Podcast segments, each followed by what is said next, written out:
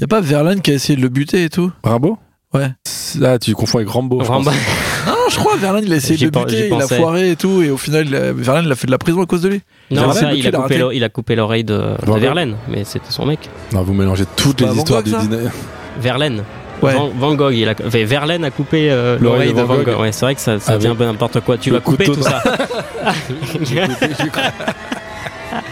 Aïe aïe aïe. La Vignette, le meilleur podcast BD de l'univers. Enfin, euh, selon nous. Waouh Bienvenue sur la vignette. Et t'es pas prêt le meilleur. Salut mes petites beautés.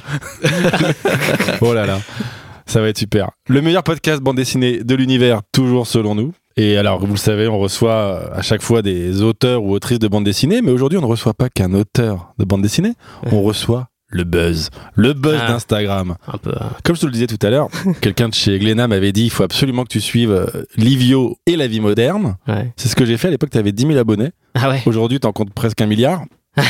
Ouais.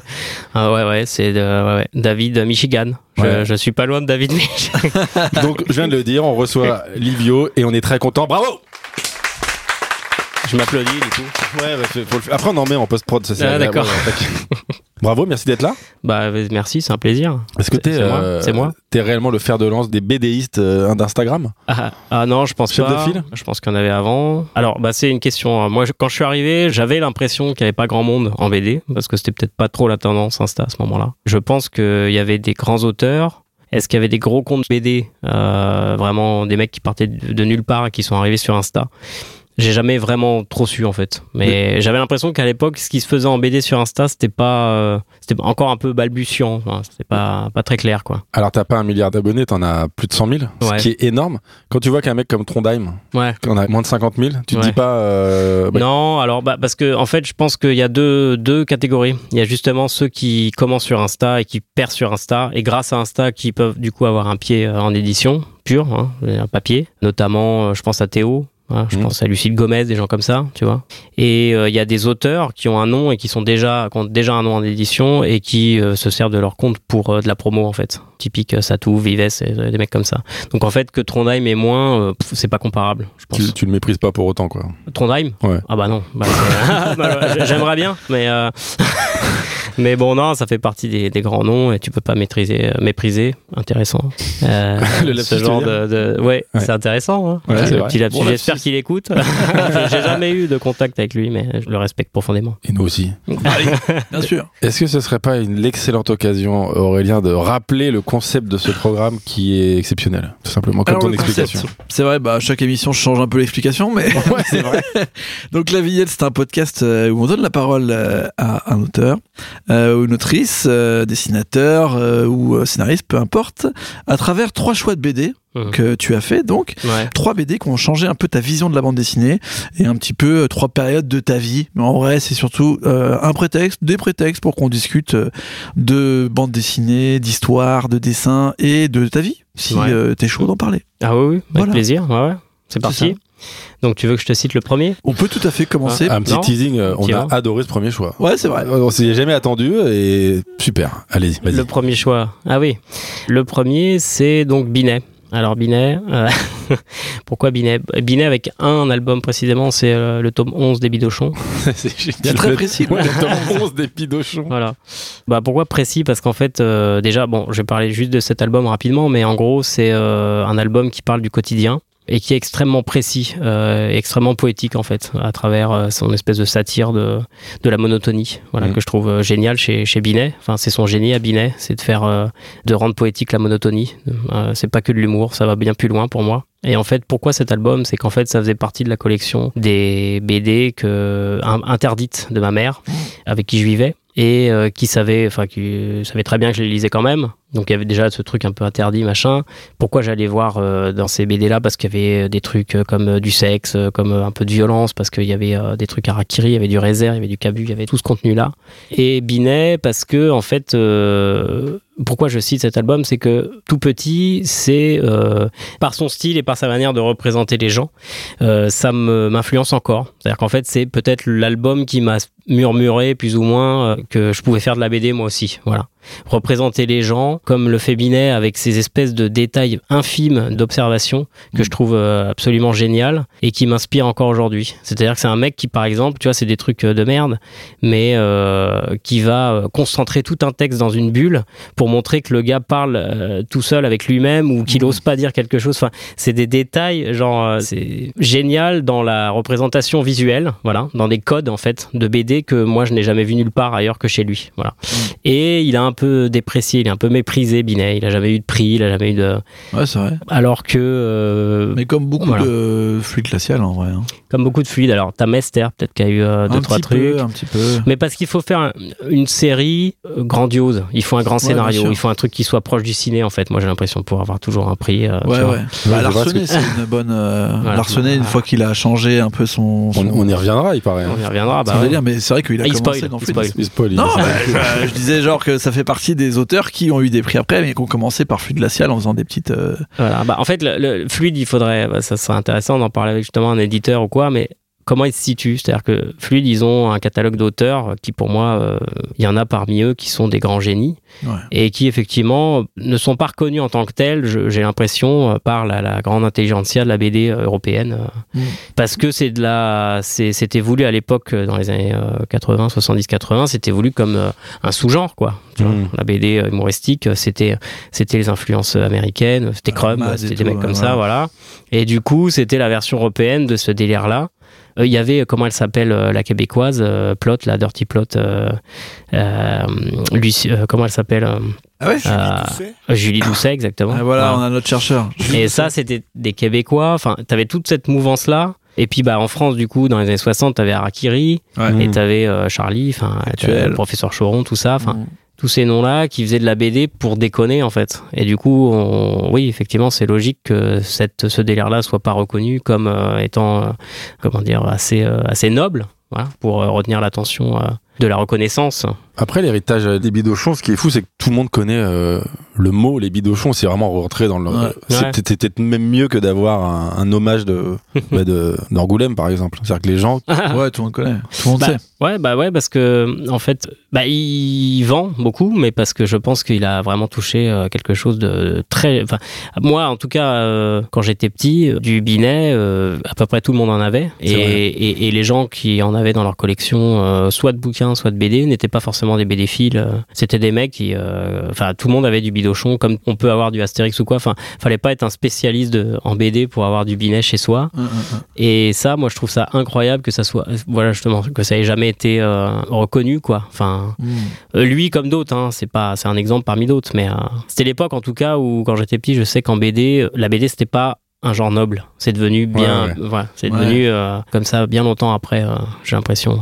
Mais là où je te rejoins à 100%, c'est que Binet, en termes d'écriture, c'est vrai que c'est du haut niveau. Ouais. Si, si, il est. hein. Je me souviens d'une BD que j'avais lue qui me déprimait et en même temps que je trouvais incroyable, c'était Cador, tu sais, le Ouais, le, le chien de. Ouais, qui lisait chien- Kant. chien de- Mais elle est, c'est catastrophique, c'est, c'est, c'est hyper drôle, mais la fin Ouais. est d'une tristesse. Oui, c'est très glauque. Ah ouais. Mais parce que lui, en fait, c'est ça qui est génial, encore une fois, c'est que c'est un mec, je pense, euh, Christian Binet, s'il nous écoute, j'espère, peut-être, qui est, à mon avis, profondément dépressif.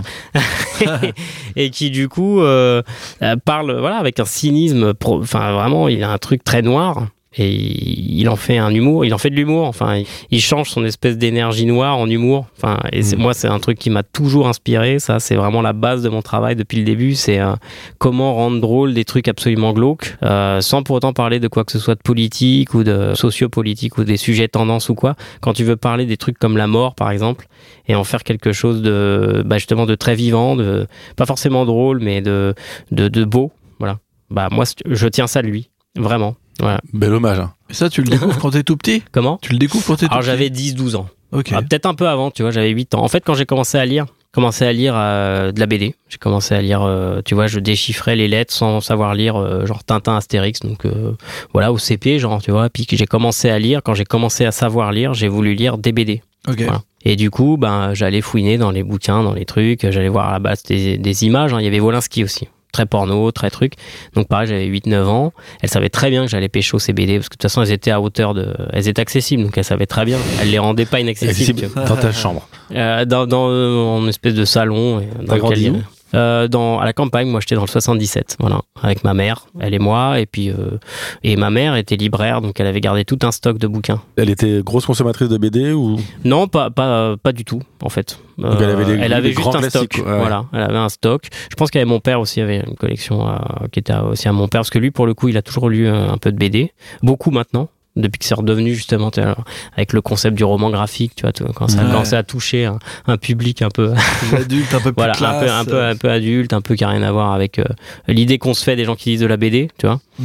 Et donc, il avait une collection aussi à lui. En tout cas, il y avait cette collection-là, et je pense que sans cette collection, je j'aurais pas fait ce que je fais aujourd'hui. Voilà, clairement. Ah ouais? Ah oui, oui, ah oui. Bah, je pense que l'influence et la, et la culture, enfin, euh, la suggestion par le travail d'autrui euh, est indispensable. Tu vois, dans ce que tu fais dans ta vie, surtout à l'âge, euh, surtout avant tes 10 ans, enfin, en tout cas autour des 10 ans. C'est là que tout se 10 joue, ans, euh, tu partages ça avec personne, euh, ton amour des bidochons ou de- Bah non, alors je partageais ça en vacances, bah justement j'écris là-dessus en ce moment, c'est mon album euh, en cours là. C'est euh, à quel niveau l'influence des autres joue aussi. Euh, et donc euh, j'ai rencontré euh, des, je me suis fait des copains en été par exemple en, en vacances qui partageaient cet amour de la BD. Qui était, bah, ce mec-là était beaucoup plus pointu que moi. Par exemple, c'est lui qui m'a fait découvrir euh, bah, chez notre ami Guy, euh, Ah, la- Guy. Légende Guy. des contrées oubliées. Ah Tu ouais. vois, c'était un des, bah, c'était le seul euh, à faire ce genre de BD en tout cas à l'époque. Tu vois, à introduire ce genre-là, un peu heroic fantasy euh, Carrément. et Légende des contrées oubliées, ça m'a profondément marqué aussi. Et c'est ce pote-là que je m'étais fait en été qui m'a fait découvrir euh, ce style-là. Mm. Donc ça m'a sorti un peu de la BD un peu franco-française ou euh, belge, Mm. tu vois, euh, un peu sur fond social comme ça que je lisais beaucoup. Moi, j'étais à fond. après, j'ai eu l'école Marcinelle, bon bah Schtroumpf, euh, tout ça, bon voilà, Roba, tout ça. Et mais ça, enfin, ça me procurait un truc, mais c'est pas le même Mm. enjeu que Tu, les BD d'adultes en fait. ouais. tu dessinais? Alors j'ai commencé à dessiner à j'étais en sixième, euh, en CM2, fin CM2 début sixième, donc tu vois, je devais avoir euh, 11 ans, 10-11 ans. Tu dessinais pas plus que ça avant? Avant non, je dessinais pas du tout. En fait, j'ai commencé à dessiner quand justement je me suis dit tiens moi aussi je peux faire mes propres BD. Ah ouais, c'était vraiment un gros trauma, quoi, la bande dessinée. Euh, arrête, Les trauma. bidochons. bah euh, non bah enfin euh, Un choc, quoi. alors ap- ouais alors après tu vois j'avais un père qui était très euh, il faut faire quelque chose il faut faire euh, des activités il était très activité mon père tu vois Ouais.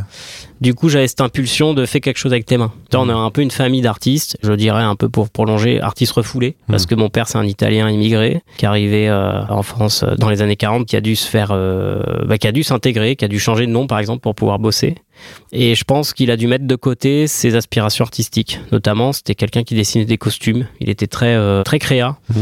mais il pouvait pas en vivre. Du coup, il a dû faire un taf. euh, bon, enfin, ça, lui- voilà, il était kiné. Hein, c'est euh, aucune. euh, je méprise pas du tout ce métier-là, mais il a dû faire un, mé- un métier, un métier, je veux dire, plus admis que d'être euh, artiste ou euh, voilà.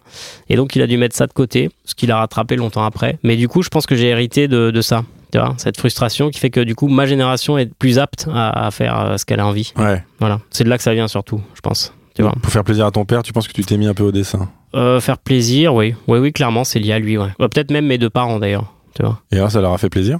Alors bah ça c'est la question. Alors mon père oui, puisque le dernier album ça parle de lui, donc euh, je pense que ça l'a profondément touché et ému.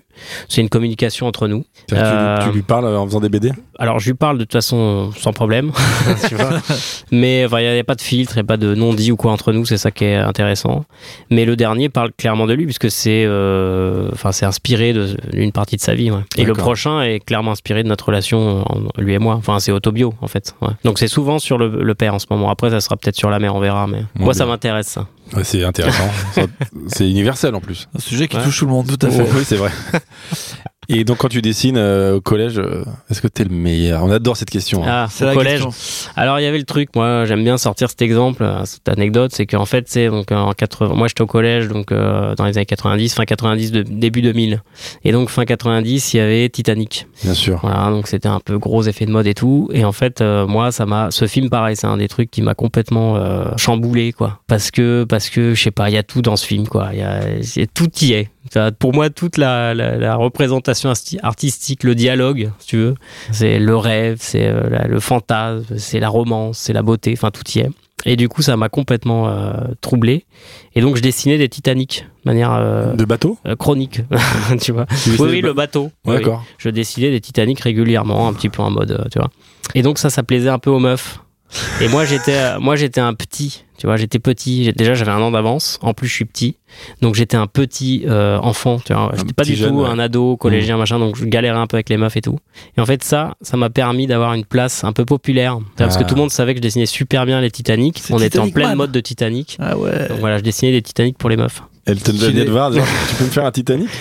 Oui, et tu, ça j'avais des commandes. et tu le faisais que d'un seul angle ou t'avais Ah non, j'avais plein d'angles différents. Ah Là, ouais, je me dis, t'étais tiens, là, je vais le faire comme ça, tiens, là, je vais le faire comme ça. Mais je les ai encore, mes Titanic, j'en ai euh, 15. Et donc, il y en a un que j'avais filé à une meuf qui s'appelle Christelle Pereira. Ah Christelle. Si elle m'entend, Christelle Pereira, tu vois, bah, j'étais, c'était la meuf euh, du collège, j'étais à fond sur elle. Elle est venue me voir un jour au CDI, elle s'est assise à côté de moi, elle m'a dit, tu me fais un Titanic. Oh Ma- mon destin était tracé. Et donc tu lui as fait un beau Titanic Ah, je lui ai fait le plus beau Titanic, euh, je sais pas, euh, peut-être qu'elle l'a encore. hein. Bah, Christelle, si t'as le Titanic, je veux bien que tu postes en DM, euh, que tu me l'envoies sur, euh, sur Insta. Et donc euh, Titanic, les bidochons. Ouais, tu veux que quoi? Je te parle de mes références à ce moment-là? Bah ouais, parce que bah, en fait, quand on en a parlé euh, pour préparer euh, cette émission, ce qui nous a pris de 3 minutes, je pense. Sympa. C'est là que je pèse. Euh, non, non, c'est- trois fois plus que d'habitude. d'habitude, ça dure 30 secondes.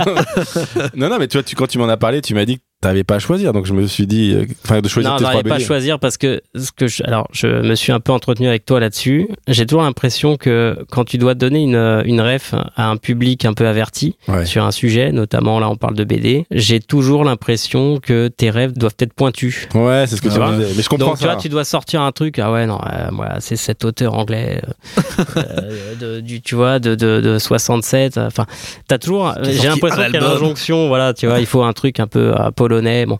Euh, et, et en fait, le, le truc, c'est que, bah moi, c'est vraiment du gros mainstream, hein. Mais, mes Mais c'est trop quoi. bien. Bah, oui, Titanic, c'est pas un mauvais film. Hein. Non, Non, comme, non, bien sûr, mais. comme tout le monde, en vrai, c'est Ouais. juste que les gens se mentent à eux-mêmes. Mais- C'est- ou alors, on vraiment un truc. à- il faut pas que tu donnes un truc mainstream. hein, ça fait de toi un, un gros beauf, quoi. Tu t'adresses à, tu vois ce que je veux dire Tu t'adresses à une- Ils ont- un public qui connaît. euh, Franchement, sur tous nos invités, la moitié ont cité des trucs méga mainstream. hein. Bah ouais. ouais. Ouais. En même temps, c'est Euh, Léa, euh, c'était pas mainstream du tout. hein. C'était des refs. euh, franchement, j'en ai aucune. hein. Sur les trois. Ouais. Ouais, c'est vrai que les. Par exemple, par tout- exemple. mais toute sa bande, c'est vrai qu'elles nous ont un peu séché sur pas mal de leurs rêves. Mais Bah, voilà. c'est parce qu'elles sont plus jeunes. Elles Ouais. sont Ah, elles ont tu pas crois grandi avec Astérix mais elles, hein. elles sont plus intelligentes aussi. Ouais, C'est possible. C'est fort possible. Putain, il arrête pas de me balancer des saloperies. Non, mais que nous. ah, bah nous, nos rêves, il faudrait qu'on le fasse un jour la vignette juste pour nous. Ça va être, ça va être rapide. Euh, nous, à ça part, ça à part Tintin, euh, et éventuellement, toi, t'aimes bien euh, Spider-Man, des trucs comme ça, je sais pas. Ah, les Bah comics, ouais, les hein. trucs, euh, ouais, Avec Batman. les, ouais, les machins, les pouvoirs. Sympa, l'homme chauve-souris là, Batman. Lui, je l'aime bien. Les... En plus, c'est un Ça, film c'est de marrant, manière régulière, on se parle. Non, en vrai, à la base, on voulait faire un podcast sur Tintin, donc c'est te dire le, le Ah niveau oui. d'expertise de bande dessinée. Ouais, bah, ça revient à fond, Tintin, là, tu vois. Il y a Mm. du même, il y a du truc, ils ont réussi. C'est marrant parce que Casterman se casse le, le cul à aller. euh, Verrouillé. tu vois, pour les ayants droit, ils vont faire chier tout le monde alors que, enfin, je, je comprends pas à quel moment ils se sont pas rendus compte que toutes ces conneries là, ça leur fait vendre du, Ah ouais. du Tintin, série terminée en, je sais pas, 76. Enfin, tu vois, je, sais pas. ça renouvelle le truc de fou. Ils vendent, ils vendent, ils vendent, ils sont là, ah non, t'as pas le droit de dire que truc, t'as pas le droit de. Ouais, même pour Martine, tu vois, c'est Casterman aussi, hein. Ils sont chiants avec ça, Casterman. C'est hein. catastrophique. Tu sais, l'histoire du générateur de Martine, je sais pas si Ah vous vous ouais, rappelez de ça, tu vois. Ouais, bah, ils ils ont ont fait chier les mecs pour faire fermer le générateur, alors que ça fait vendre ces conneries. Enfin, T'as fait une petite collab avec Tintinade d'ailleurs. Ah oui, oui, bah, je l'ai vu, c'est un mec euh, très cool. Ouais, ouais. On s'est vu, on a bu un verre, il est c'est vraiment très, très, très drôle. Très drôle ce mec-là. Très très drôle, ouais. Voilà. C'est vrai qu'on devrait C'est un mec très intelligent. Voilà. Super. voilà. Un mec très pointu, très intelligent, euh, militant, enfin, un gauchias. Encore un gauchias. Ouais, Ah. on aime bien. Super. Bon, du coup, t'as 11-12 ans, tu te prends tes petites claques euh, artistiques et hum, là, tu te dis, ok, je vais être dessinateur. Oui, alors donc bah non, parce qu'en fait, ce qui se passe, c'est que fin 90, euh, donc on est au collège. Moi, je suis euh, de fin 80, donc on me force à trouver une voie. À l'époque, Ouais. c'était pas moins flex qu'aujourd'hui, donc il fallait euh, trouver une voie un petit peu tradie. Tu disais que tu voulais faire de l'art, ok, mais l'art, euh, c'est euh, art graphique, par exemple. Il faut être graphiste, il faut être illustrateur, il faut bosser dans une boîte. Enfin, Bien sûr. moi, c'était un peu ma, ma, ma gêne. Aujourd'hui, j'ai l'impression que euh, c'est un peu, un peu plus plus, hein. libre, voilà encore. Donc j'ai eu cette injonction-là. Donc je fais une école euh, de... Je fais d'abord une fac d'art plastique que je fais pas. Mais au collège, lycée, tu. Collège-lycée, alors j'ai un peu lâché tout ce qui est Ah oui, dessin m'as BD. Parce que adolescence, voilà. Comme je Ah te ouais disais, ouais, en fait, euh, à ce moment-là, j'étais plus en mode euh, je fume des gros joints, je fais des soirées, je, je chope des meufs et tout, c'était mon délire. En vendant des dessins de Titanic. Ah non, j'avais complètement arrêté de dessiner à ce moment-là. Justement, Ah ouais c'est ça, c'est que bah ouais, euh, c'est que tu veux, je dessinais beaucoup parce que j'étais un peu dans mon monde et que finalement la vie c'était jeux vidéo, euh, copains euh, qui venaient pour jouer aux jeux vidéo ou pour mater Charmed euh, sur M6, Ah. voilà, ou la trilogie du samedi. La trilogie. Euh, puis ça s'arrêtait là. Euh, jouer à la Play, donc, et, euh, jouer à la Super NES un peu avant, et c'était ça ma vie. Et puis quand j'ai commencé à sortir, à voir, tu vois, à vivre ma vie d'ado, et que du coup j'ai passé mon temps à être pris par des histoires euh, sociales, genre euh, ça prend tout ton temps hein, quand t'es ado, Ouais.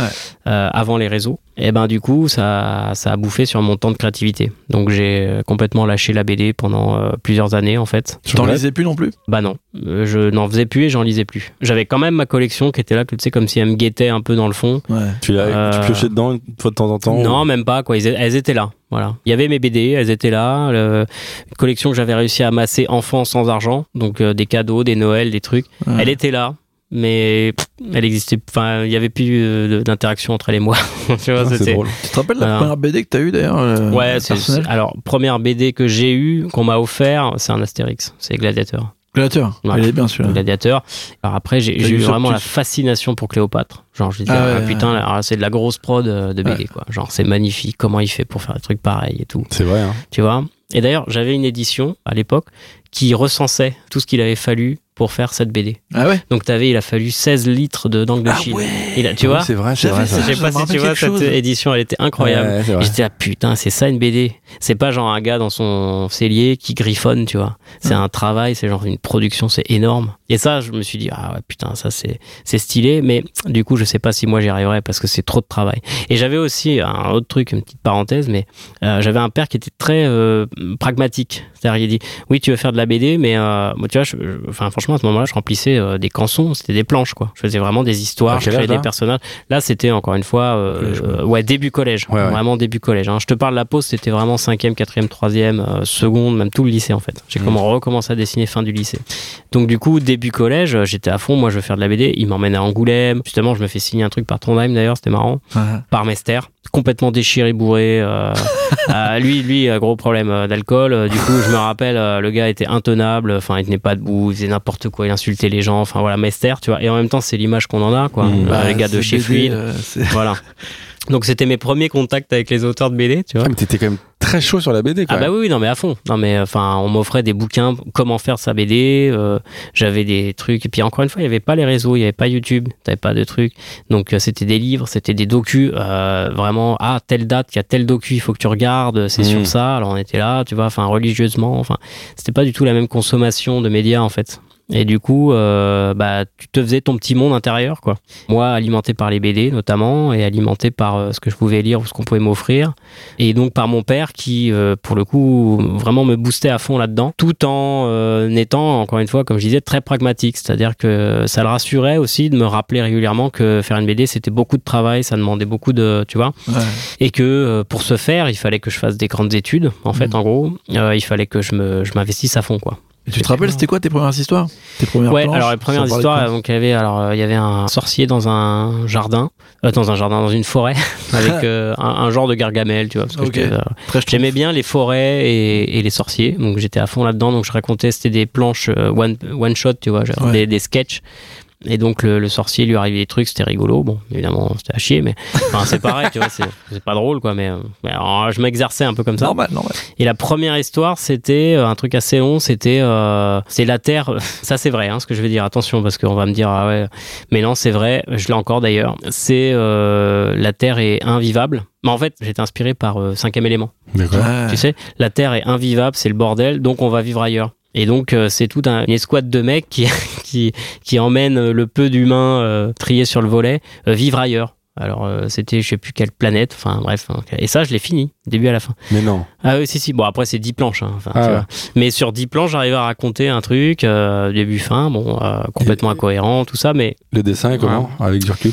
Bah, le dessin, j'avais 10 ans, 11 ans, donc imagine quoi. Alors c'est, puis je maîtrisais pas tout ce qui est encore morpho, donc j'avais, euh, tu vois, il y avait des trucs techniques qui allaient pas du tout, mais c'est, c'est mignon, voilà, c'est émouvant, tu vois. Enfin, c'est émouvant pour moi-même parce que tout le monde s'en fout. Euh, Je, je demande ça à ma meuf. euh, bon, ma meuf m'a quand même dit, c'est ouais, c'est quand même fou que t'aies fini le truc. Ouais. Parce qu'on commence beaucoup, mais on rare, finit hein. pas beaucoup. Ouais. C'est vrai. Bah, moi, moi, je finissais, je, je voulais fin, quoi. Moi, j'étais nul en dessin, mais j'adorais raconter des histoires. Et j'étais le spécialiste pour, tu sais, lancer une BD avec un titre, une intro, une quatrième de couvre, quatre pages, et Ouais. après, ciao. J'ai plein de personnages. J'ai Voilà, Bob ça. Flash, détective privé, euh, j'en ai plein. Mais j'ai que dalle. Mais tu vois là. Ouais, non, mais après, euh, moi je tenais quand même, justement pour me, comment dire, me, m'imposer, si tu veux, de, de finir un truc. Ouais. J'avais des, des cahiers où je classais comme ça tout ce que je faisais. Mhm. Et euh, quand je refaisais les cahiers, je me disais, ah, ça c'est pas fini. Est-ce que je peux en faire un truc? Tiens. Et puis pareil, tu vois, j'avais encore les bouquins, tout ça que j'avais, où euh, bah, j'avais un personnage, mais j'avais pas d'étude de personnage. Mhm. Donc tu vois, par exemple, qu'est-ce qui se passe quand il sourit Qu'est-ce qui se passe quand il est pas content Donc je faisais ce travail-là, tu vois. Enfin, et en fait, tout ça, c'était euh, l'enseignement des bouquins que j'avais, genre une BD. Alors après, il y a le truc, euh, longtemps après d'ailleurs, c'est marrant, c'est euh, l'éditrice avec qui je travaille à- chez Delcourt, donc Leslie Perrault, une éditrice formidable, qui m'a offert le Eisner, tu sais, le, comment on est une, une BD. Ouais. Et donc, si j'avais eu ça à cette époque, je pense que ça aurait, genre, j'aurais gagné un temps fou, tu vois. Ah ouais? Ah ouais. Moi, j'avais que des trucs un peu vite fait ou des, tu vois, des petits trucs, genre, tu vois bien Tata Sylvie qui rentre euh, dans une librairie qui dit j'ai mon petit neveu qui, euh, voilà, et euh, est-ce que vous avez un bouquin? Voilà, est-ce que vous avez un bouquin qui explique comment on fait une BD et l'autre il te file un truc random, tu vois, c'était genre à la Fnac. Alors que ça, Esner, c'est hyper précis. Genre, putain, c'est Mm. une bible, quoi. Je ouais, putain, si j'avais eu ça, quel temps fou j'aurais gagné, quoi. Quand tu lâches l'affaire donc pour vivre ton adolescence, dans cette période-là, tu veux faire quoi de ta vie? Ah bah, à ce moment-là, euh, j'avais pas trop de, j'avais pas trop d'intentions particulières. Je sais quand même que j'avais une partie de moi qui me disait c'est quand même con que tu lâches le dessin Ouais, C'est ça. parce que clairement c'est euh, peut-être ce qui peut te sauver de ce doute là euh, latent euh, qui est euh, que va être ton avenir etc. Donc je sais que j'avais un petit écho comme ça. Mm. Mais j'étais tellement en mode je kiffe, euh, enfin, j'étais un kiffeur moi, hein, ado. Hein, j'étais vraiment en mode plaisir immédiat, euh, soirée, euh, meuf, euh, amour, euh, histoire, tu vois. J'en avais rien à foutre des cours. Moi, ce que je pensais, c'est ah ouais, le putain, c'est chaud, ouais, c'est compliqué, c'est parents, truc. Enfin, tu vois, je- ça me prenait mais tout, toute mon énergie en fait. Et du coup, je pense qu'à ce moment-là, j'avais aucune intention professionnelle, j'avais aucune. je m'étais dit, franchement, advienne que pourra. Enfin, il y a pas de, il a pas d'angoisse vis-à-vis de l'avenir. On verra. Voilà, on verra. Je pense que l'angoisse est venue vraiment plus vers 19-20 ans. Et comme par hasard, c'est à ce moment-là que j'ai euh, reconnecté avec la BD. Mm. Mais il y, a il y a un moment donc, pendant ta scolarité où tu dois prendre des décisions qui doivent. euh, Les décisions, c'est mon père qui les a prises euh, à ma place. En fait, il m'a dit euh, tu fais un truc dans l'art. Ça, c'est voilà. Ah, Donc, il m'a dit fais un truc. Alors il y a plein de formations. À l'époque, il y avait DSA, c'était diplôme supérieur des arts appliqués. Donc Mhm. ça te vraiment ça te formait à quelque chose de très précis. Notamment, il y avait illustration. Moi, le DSA illustration de l'école estienne, j'étais à fond. Tu vois. Donc je voulais rentrer, je voulais intégrer ça. Je l'ai pas eu. Fait recal. Du coup, euh, ben euh, je me suis dit qu'est-ce que je fais. Tu vois. Euh, oui, effectivement, une formation professionnalisante artistique, ça m'intéresse. Pourquoi pas Mais j'étais en mode vraiment, je fais ce qu'il dit que je dois faire en fait. Hmm. Et donc j'ai fait un BTS, en fait j'ai fait une mise à niveau, donc ça c'était incroyable, genre vraiment c'était bah, euh, providentiel je dirais, parce que c'est des profs, en fait t'as un an pour être redirigé vers une formation précise et professionnalisante en art appliqué. Et les profs sont, enfin en tout cas les profs sur lesquels je suis tombé, euh, bah, euh, pour le coup m'ont bien bien aiguillé à ce moment-là. Mm. En mode toi tu as des compétences en graphisme, donc tu sais représenter l'espace, en dessin ça va, il faut que tu travailles encore, mais tu as des bonnes bases et tout. Et surtout en communication, tu arrives à transmettre des trucs. C'est pour ça que je parlais de, de Binet encore une fois. Mm. Tu arrives à transmettre des idées précises par le dessin. Beaucoup mieux qu'en communication d'ailleurs, parce que je suis un piètre, euh, je suis très mauvais en transmission d'idées euh, quand je parle. Les gens pensent que Bah, je dis ça un va, truc, alors va, je dis ça autre chose. On comprend Ah, ce parce que là, il y a les petits machins verts et rouges et que du coup, je me dis si je dis une connerie, donc j'arrive à me focus sur une idée précise. Mais en temps normal, tu vois, surtout quand j'ai une pinte ou deux, c'est très souvent que les gens comprennent rien de ce que je dis et euh, font semblant, de, tu vois. Donc du coup, en dessin, beaucoup plus. Et, parce que j'ai le temps de réfléchir à ce que je dis et comment je le dis, tu vois. Mm. Du coup, ça, c'est une base en graphisme. Parce que c'est ce qui permet de transmettre des idées facilement et rapidement. Notamment, par exemple, un logo, un travail sur un logo ça, ou une affiche, ça va être ça. Tu vois, des codes, trouver des codes pour dire des choses euh, le plus rapidement possible. Donc, Tu te remets à dessiner à ce moment-là. Donc j'ai recommencé à dessiner euh, un petit peu avant et à ce moment-là et euh, j'ai suivi euh, donc la mise à niveau où là je dessinais mais c'était plus pour les cours, c'était pas perso. J'ai fait mon BTS communication visuelle. Donc, ce qui m'a rendu graphiste, voilà. J'ai commencé à bosser un peu par hasard, juste en sortant du BTS en graphisme. Ce BTS, ça t'a orienté vers quel Graphiste. Graphiste, soit en free, soit euh, dans une En boîte. agence, ouais. Voilà. Et moi, j'ai commencé à bosser à mon compte parce que j'ai eu euh, des commandes. un peu par hasard. À ce moment-là, je, je venais d'arriver à Paris, je commençais à me faire un réseau. Et du coup, dans ce réseau, il y avait des gens qui sortaient d'école, notamment de Sciences Po, des gens qui montaient leur boîte. Et euh, ces gens-là m'ont dit Ah, bah toi, t'es graphiste, on a besoin d'un graphiste pour notre junior entreprise. Et euh, j'ai commencé à bosser pour eux. Et en fait, il se trouve que ça l'a fait. Et ils ont parlé de moi à d'autres juniors patrons, tu vois, et qui sont devenus ensuite des patrons et avec qui j'ai bossé pendant 10 ans. Donc j'ai fait graphiste pendant 10 ans. Euh, Ah ouais. à mon compte, voilà. Et c'est à ce moment-là où tu découvres euh, ta deuxième BD. Et donc là, euh, alors oui, alors, donc je suis graphiste, euh, je fais ça pendant 10 ans, je gagne assez bien ma vie, mais j'ai pas de vie justement parce que je fais que de travailler. Donc euh, à un moment, je pète un câble, je coupe complètement avec ce rythme qui me m'allait plus, hein, euh, et euh, je commence à faire. À ce moment-là, il y avait la mode du poster alternatif. Je sais pas si vous vous rappelez, c'était milieu des années 2000. Moi, je me, en Ah, tant que graphiste, voilà, en tant que Ouais. graphiste, je commence à me dire tiens, euh, ça va me permettre de, tu vois, de m'aérer un petit peu. Donc je commence à faire du poster alternatif. Stylé. Et, et voilà, en illustration pure, tu vois, genre vraiment, genre euh, même la nuit, hein, parfois je fais ça la nuit. Et là, je reprends un plaisir fou à dessiner euh, des trucs euh, perso. Voilà, je prends un plaisir fou à dessiner pour moi et pour euh, éventuellement pour montrer, mais il n'y avait pas de réseau encore à ce moment-là. Enfin, je faisais Ouais. vraiment les trucs pour moi. Et de ce truc-là, c'est à ce moment-là que je reviens vers la BD, effectivement, mais par un pur hasard aussi. C'est que euh, je tombe. En fait, j'étais avec une meuf qui, elle, était à fond à BD.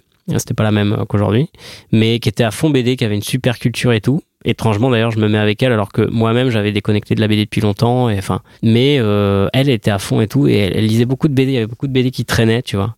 Et comme si, tu sais, un signe, comme si quelqu'un, euh, comme si la BD essayait de me rechoper par une. je tombe sur Combat Ordinaire, que je lis, euh, premier tome de Larsenet, Mhm. et qui, voilà, me provoque une émotion intense, euh, et qui me fait dire que euh, il faut que j'y revienne. J'ai un truc à faire là-dedans, il faut que je, je revienne là-dedans. Il faut que je revienne à la BD, quoi. Donc c'est Combat Ordinaire, euh, tome 1, qui m'a euh, rappelé, voilà, à la BD. Souvent cité euh, combat ordinaire euh, dans les vignettes. Bah ouais. En même temps, euh, En un même temps, choc. c'est c'est du génie. En Ouais. fait, de Larsenet, bon, qui est un- pour moi un, un grand génie aussi, Ouais. un grand génie euh, torturé. hein, c'est un mec euh, malade euh, qui parle de ses pathologies de manière assez. Enfin, pareil, pour moi, c'est ça le génie. hein. C'est vraiment des mecs qui arrivent à parler, encore une fois, du pire en bien, voilà, et qui ont réussi à faire quelque chose de ça. Voilà. Moi, ça, ça me touche profondément. Et Larsenet y arrive admirablement bien. Donc, euh, combat et alors Blast, alors là, là c'est Ah ouais l'apothéose. Ouais. Blast, c'est pour moi. presque encore aujourd'hui, c'est presque des frissons, tu vois, rien que d'en parler, quoi. Pour moi, c'est. C'est là où tu te dis la BD euh, est non seulement un art majeur, mais parfois même dépasse euh, l'art de la représentation euh, qu'on consomme tous, comme le cinéma par exemple. T'as des trucs dans Blast que tu n'auras pas au cinéma. Tu peux monter euh, en, en intensité euh, nulle part ailleurs. Que, euh, enfin, tu peux pas retrouver ça ailleurs qu'en BD parfois. Tu vois, C'est des trucs qui vraiment qui, qui précisent de la spécificité de la bande dessinée. Tu parles du dessin avec des dessins de ses enfants, par exemple ou... Ah non, je te parle d'un ensemble, je te parle de comment il, il parle des choses, euh, comment même il amène son scénario. Enfin, je trouve que c'est unique, c'est vraiment unique. euh. J'ai jamais ressenti d'émotion aussi intense qu'en lisant quelque chose, en, ressent, en vivant quelque chose culturellement. euh, je crois que j'ai jamais été aussi haut en fait avec Blast. ouais. Et là, je me suis dit bon bah ça c'est euh, évidemment du génie, j'y arriverai jamais. Je pense que je suis pas assez torturé pour y arriver aussi. Il faut, il faut être, euh, il faut Ouais. être bien, bien, bien fucked up. Mais euh, là, je me suis dit, euh, avec Combat et avec Blast, un peu un- longtemps après, en fait, Blast, hein, d'ailleurs, parce que je fais un lien, mais Quand combat ordinaire, tu as découvert combat ordinaire à sa sortie ou? Euh, pas longtemps après la sortie, ouais. Ouais. Donc en fait, là, je te parle de, je sais plus, c'était 2007, 2008, peut-être, Thomas, Combat ou un peu avant, je sais Oh, plus. c'est avant, je pense. 2005, 2004 peut-être. Ouais, ces 2005. zones-là. mais- Bah, on va dire que j'ai découvert en 2007-2008. Mm. Et Blast, je l'ai découvert avec ma femme actuelle. là, euh, enfin, actuelle.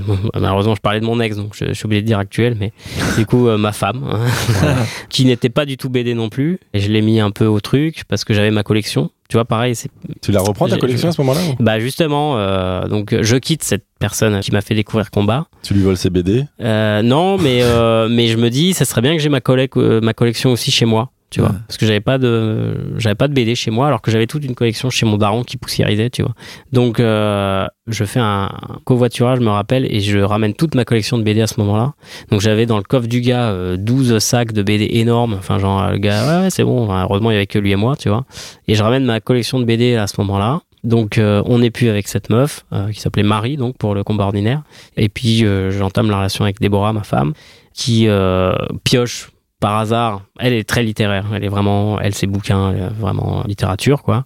Et qui pioche un peu par hasard dans la collection et euh, qui commence à tomber sur des trucs, bah, typiquement combat. Enfin, c'est vraiment les mêmes portes de- d'entrée, euh, combat euh, et tout ça. Puis, du coup, intéressé par Larsenet, et là, on était à peu près à l'époque de la sortie de Blast.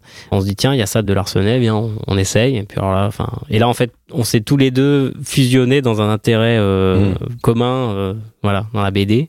Et aujourd'hui, on lit tous les deux de la BD avec plaisir. On s'échange des trucs. Tiens, il y a ça. Là, il y a Fun House là, ou Fun Home. Je sais pas quel est le titre. Je sais pas si vous voyez. Ah ouais, C'est ouais, de Noël, ouais. Home. Donc là, elle est tombée là-dessus. On lui a offert ça. C'est une pote à elle qui lui a offert ça. Elle m'a dit tiens, ça c'est génial. Donc je vais lire ça après. Moi, j'ai été chercher le grand vide de Muraviec. Donc euh, tu vois, pareil. Ah ouais, ça. Enfin, et on s'échange les trucs. Des fois, on est déçu. Voilà. Ah ouais, bah non, c'est On a vraiment déception. ces C'est trucs. déception, là. Ah, pff, alors moi je suis très vite déçu parce que je suis un gros blasé euh, voilà mais c'est vrai qu'il y a des trucs un peu euh, je trouve euh, survendus surcotés Mm. Faut et là la dernière déception je te dirais bah justement le l'accident de chasse Ouais. Bah moi ça m'a un peu enfin je sais pas comment dire j'ai l'impression que c'est formaté pour cartonner enfin Ouais. c'est formaté pour fonctionner moi j'ai pas adhéré C'est un peu pas comme les films à Oscar, quoi. Genre. euh, Voilà, exactement. Et ben c'est le même principe. Alors même si euh, les films à Oscar sont parfois excellents, Mm. mais il y a quand même un truc de. euh, J'ai l'impression qu'on se fout un peu de ma gueule. Bah tu vois, genre les monstres, pareil, c'est pareil. Moi ça a pas pris sur moi, quoi. Moi non plus. Enfin, Tu vois? j'ai trouvé ça, enfin, le- le- dans la forme, c'est exceptionnel. Ah oui, non, mais J'ai pas, visuellement, été, oui. j'ai pas été embarqué par la. Voilà, tu fais une expo de ça, ok. Mais le scénario, j'ai pas, j'ai Ouais, pas adhéré. d'accord avec toi. Tu vois, voilà. Je peux vous l'avouer, j'ai jamais fini. Ah bah oui. Mais non, Bah, non, mais voilà. ouais, non plus. Là, par contre, j'ai- non, mais les Ouais. dessins sont, sont ouf. Ah, j'ai Oui, adoré. mais je tu le vois, tu, souvent. tu mais, vois ces euh, phénomènes, ça c'est pareil. Enfin, le prestige de la BD actuelle, c'est ça. C'est-à-dire que c'est des albums qui cartonnent parce que les gens se disent, il faut lire ça. Ouais, Et- t'es content d'avoir l'album chez toi. voilà, tu l'as, ça le fait, tout le monde l'a. Voilà. Bon, mais après, est-ce que les gens le lisent vraiment? Bah voilà, bah c'est ça, moi, le truc. euh, et, et en même temps, je me dis presque tant mieux parce que ça prouve que la BD a su, euh, voilà, se placer en fait, et qu'aujourd'hui, du coup, euh, ben c'est un incontournable culturel en fait. hein. Mais Tout le monde lit plus ou moins de la BD, tu vois. que combat ordinaire, ce qui est intéressant avec ce livre, c'est que le dessin est assez simple. Enfin, en tout cas, il donne l'impression d'être simple. L'histoire est assez simple, puisque c'est une histoire assez euh, random de- d'un mec normal. Ouais. C'est vrai que le, enfin, le livre est fou. Moi, moi, je me suis pris la même claque que toi, donc c'est pour ça que je... Pareil. Ouais. Non, mais pareil, hein, je pense que. Mais pourquoi Enfin, je reviens toujours au même euh, topic, hein, tu vois. C'est pourquoi tu te prends une claque? Parce que il, il parle de choses simples. Il parle de rien en fait. Hmm. C'est très dur de parler de rien et de rendre ça intéressant. Tu vois, moi j'ai très peu de références comme ça. Par exemple, euh, Coppola en est une. Sophia, tu vois. Ouais. Elle fait Lost in Translation. Elle parle de rien. Elle parle de deux personnes du père qui se retrouvent à un moment donné de leur vie. Il y a rien d'autre. Mais c'est- derrière les lignes que ça se lit en fait. Hmm. Et c'est ça, pour moi, le grand génie, tu vois, c'est d'arriver à traduire quelque chose sans le dire. Ça touffe, par exemple. On y Tu vois. reviendra que du spoil aujourd'hui. Ah, c'est pas moi là. Ouais, c'est vrai, c'est vrai. Non, bah voilà, bah pour dire, donc je reviens à la BD avec Combat. Et là, tu reprends le, le stylo, si je puis dire. Euh, là, je recommence à dessiner parce que donc j'ai mon truc de poster alternatif. Je suis à fond. Je me dis ah, euh, il faut que je fasse un truc euh, qui me fait plaisir, quoi, plutôt que des logos pour des mecs. Je travaille pour Bouygues, tu vois, ou genre Bolloré. Je travaille pour des mecs comme ça. Enfin, pas eux directement, mais pour des boîtes Ouais. de ces mecs-là. Et donc c'était très. euh, C'est quoi, du logo du- oui, c'était euh, de la com B2B, c'était des trucs, euh, ça me faisait chier à mourir, quoi. Ouais. Voilà. Et en plus, c'était des gens qui m'embauchaient euh, parce que j'avais une sensibilité créative qu'ils n'avaient pas, mais qui se donnaient quand même le droit d'avoir un oui ou un non sur euh, ce que je faisais. Enfin, bon, c'était Ouais. l'enfer. Vraiment, c'était J'ai très dur à j'ai vivre. l'impression que tu parles de mon job. Ouais, euh, c'est dans tous les jobs, c'est catastrophique. Oh, on te fait confiance, mais euh, sinon, tu Mais- penses pas que c'est mieux en jaune Oh, Ouais, grossi ou euh, plus à droite, plus à gauche. Bon. ouais. Et du coup, euh, bah ça c'est insupportable. Donc euh, à ce moment-là, je trouve un taf donc juste en bas de chez moi au ciné indépendant. Ça là? Euh, Alors où je travaille euh, encore aujourd'hui, mais j'arrête dans un mois effectivement. Mais là, je te parle, Ah c'était ouais? il y a six mois, mais non, mais six genre, ans. Il y a 6 ans, tu arrêtes ton boulot de graphiste? Euh, graphiste indépendant, oui, j'arrête complètement. Ouais, ouais. Ah, tu peux, t'en peux vraiment plus. Oui, j'envoie chier les gens, les clients avec qui je bosse depuis 4-5 ans. Je leur dis, vous m'appelez plus, j'en peux plus, euh, laissez-moi. Tu vois, il y y, en a, il y en a qui me devaient de la thune. Je leur ai dit, j'en ai rien à foutre, gardez là, allez vous faire foutre, quoi. Il y en a Mais une attends, à qui j'ai dit, va te faire foutre d'ailleurs. Pourquoi parce que ça arrivait pas à faire la. Elle était bien chiante celle-là.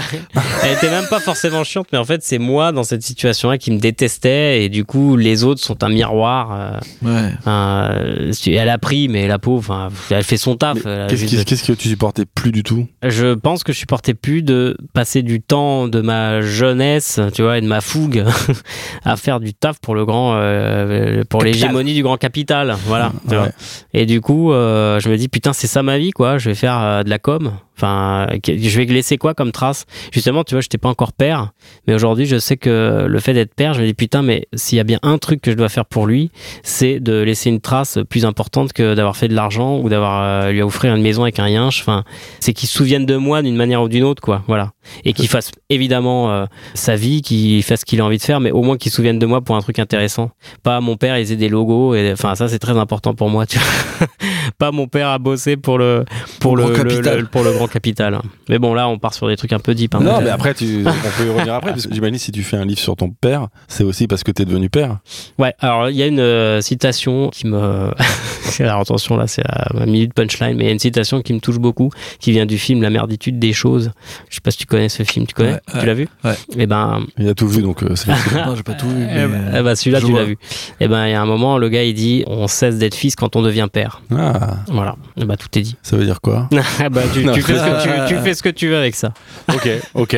Donc tu reprends le dessin, c'est-à-dire que tu reprends les bases ou tu récupères un stylo et tu dis Ouais, mais en fait, j'ai quand même un- gardé un bon level de dessin de Titanic. Ah oui, alors donc là, on repart sur. euh, du coup, euh, l'illustration, ça prend beaucoup. Comme du quoi, temps, du temps. Du coup, je rentre dans ce ciné, je commence à bosser euh, donc dans ce cinéma. Du coup, j'ai Comme ouvreur, comme. euh, non, mais je faisais projection. euh, Ah ouais je dis, je, je parle au passé parce que je pars dans un mois, donc c'est vrai. Mais Mais t'étais passionné de ciné pour le coup ou c'est un peu moi, je suis hasard passionné de ciné de base, mais c'était un peu un hasard. Ce ciné est vraiment en bas hein, de chez moi. Ok. Quand je te dis en bas, c'est je descends trois étages Ah, et j'arrive à mon taf. Du coup, euh, c'était c'est parfait. trop bien ça. Ouais, mais c'est surtout que Quartier latin, du coup, par Robert. Rue Mouffetard. Ouais, Rue Mouffetard. Non, Tu veux qu'on coupe Ah, ça c'est le- Mouffetard, non, non.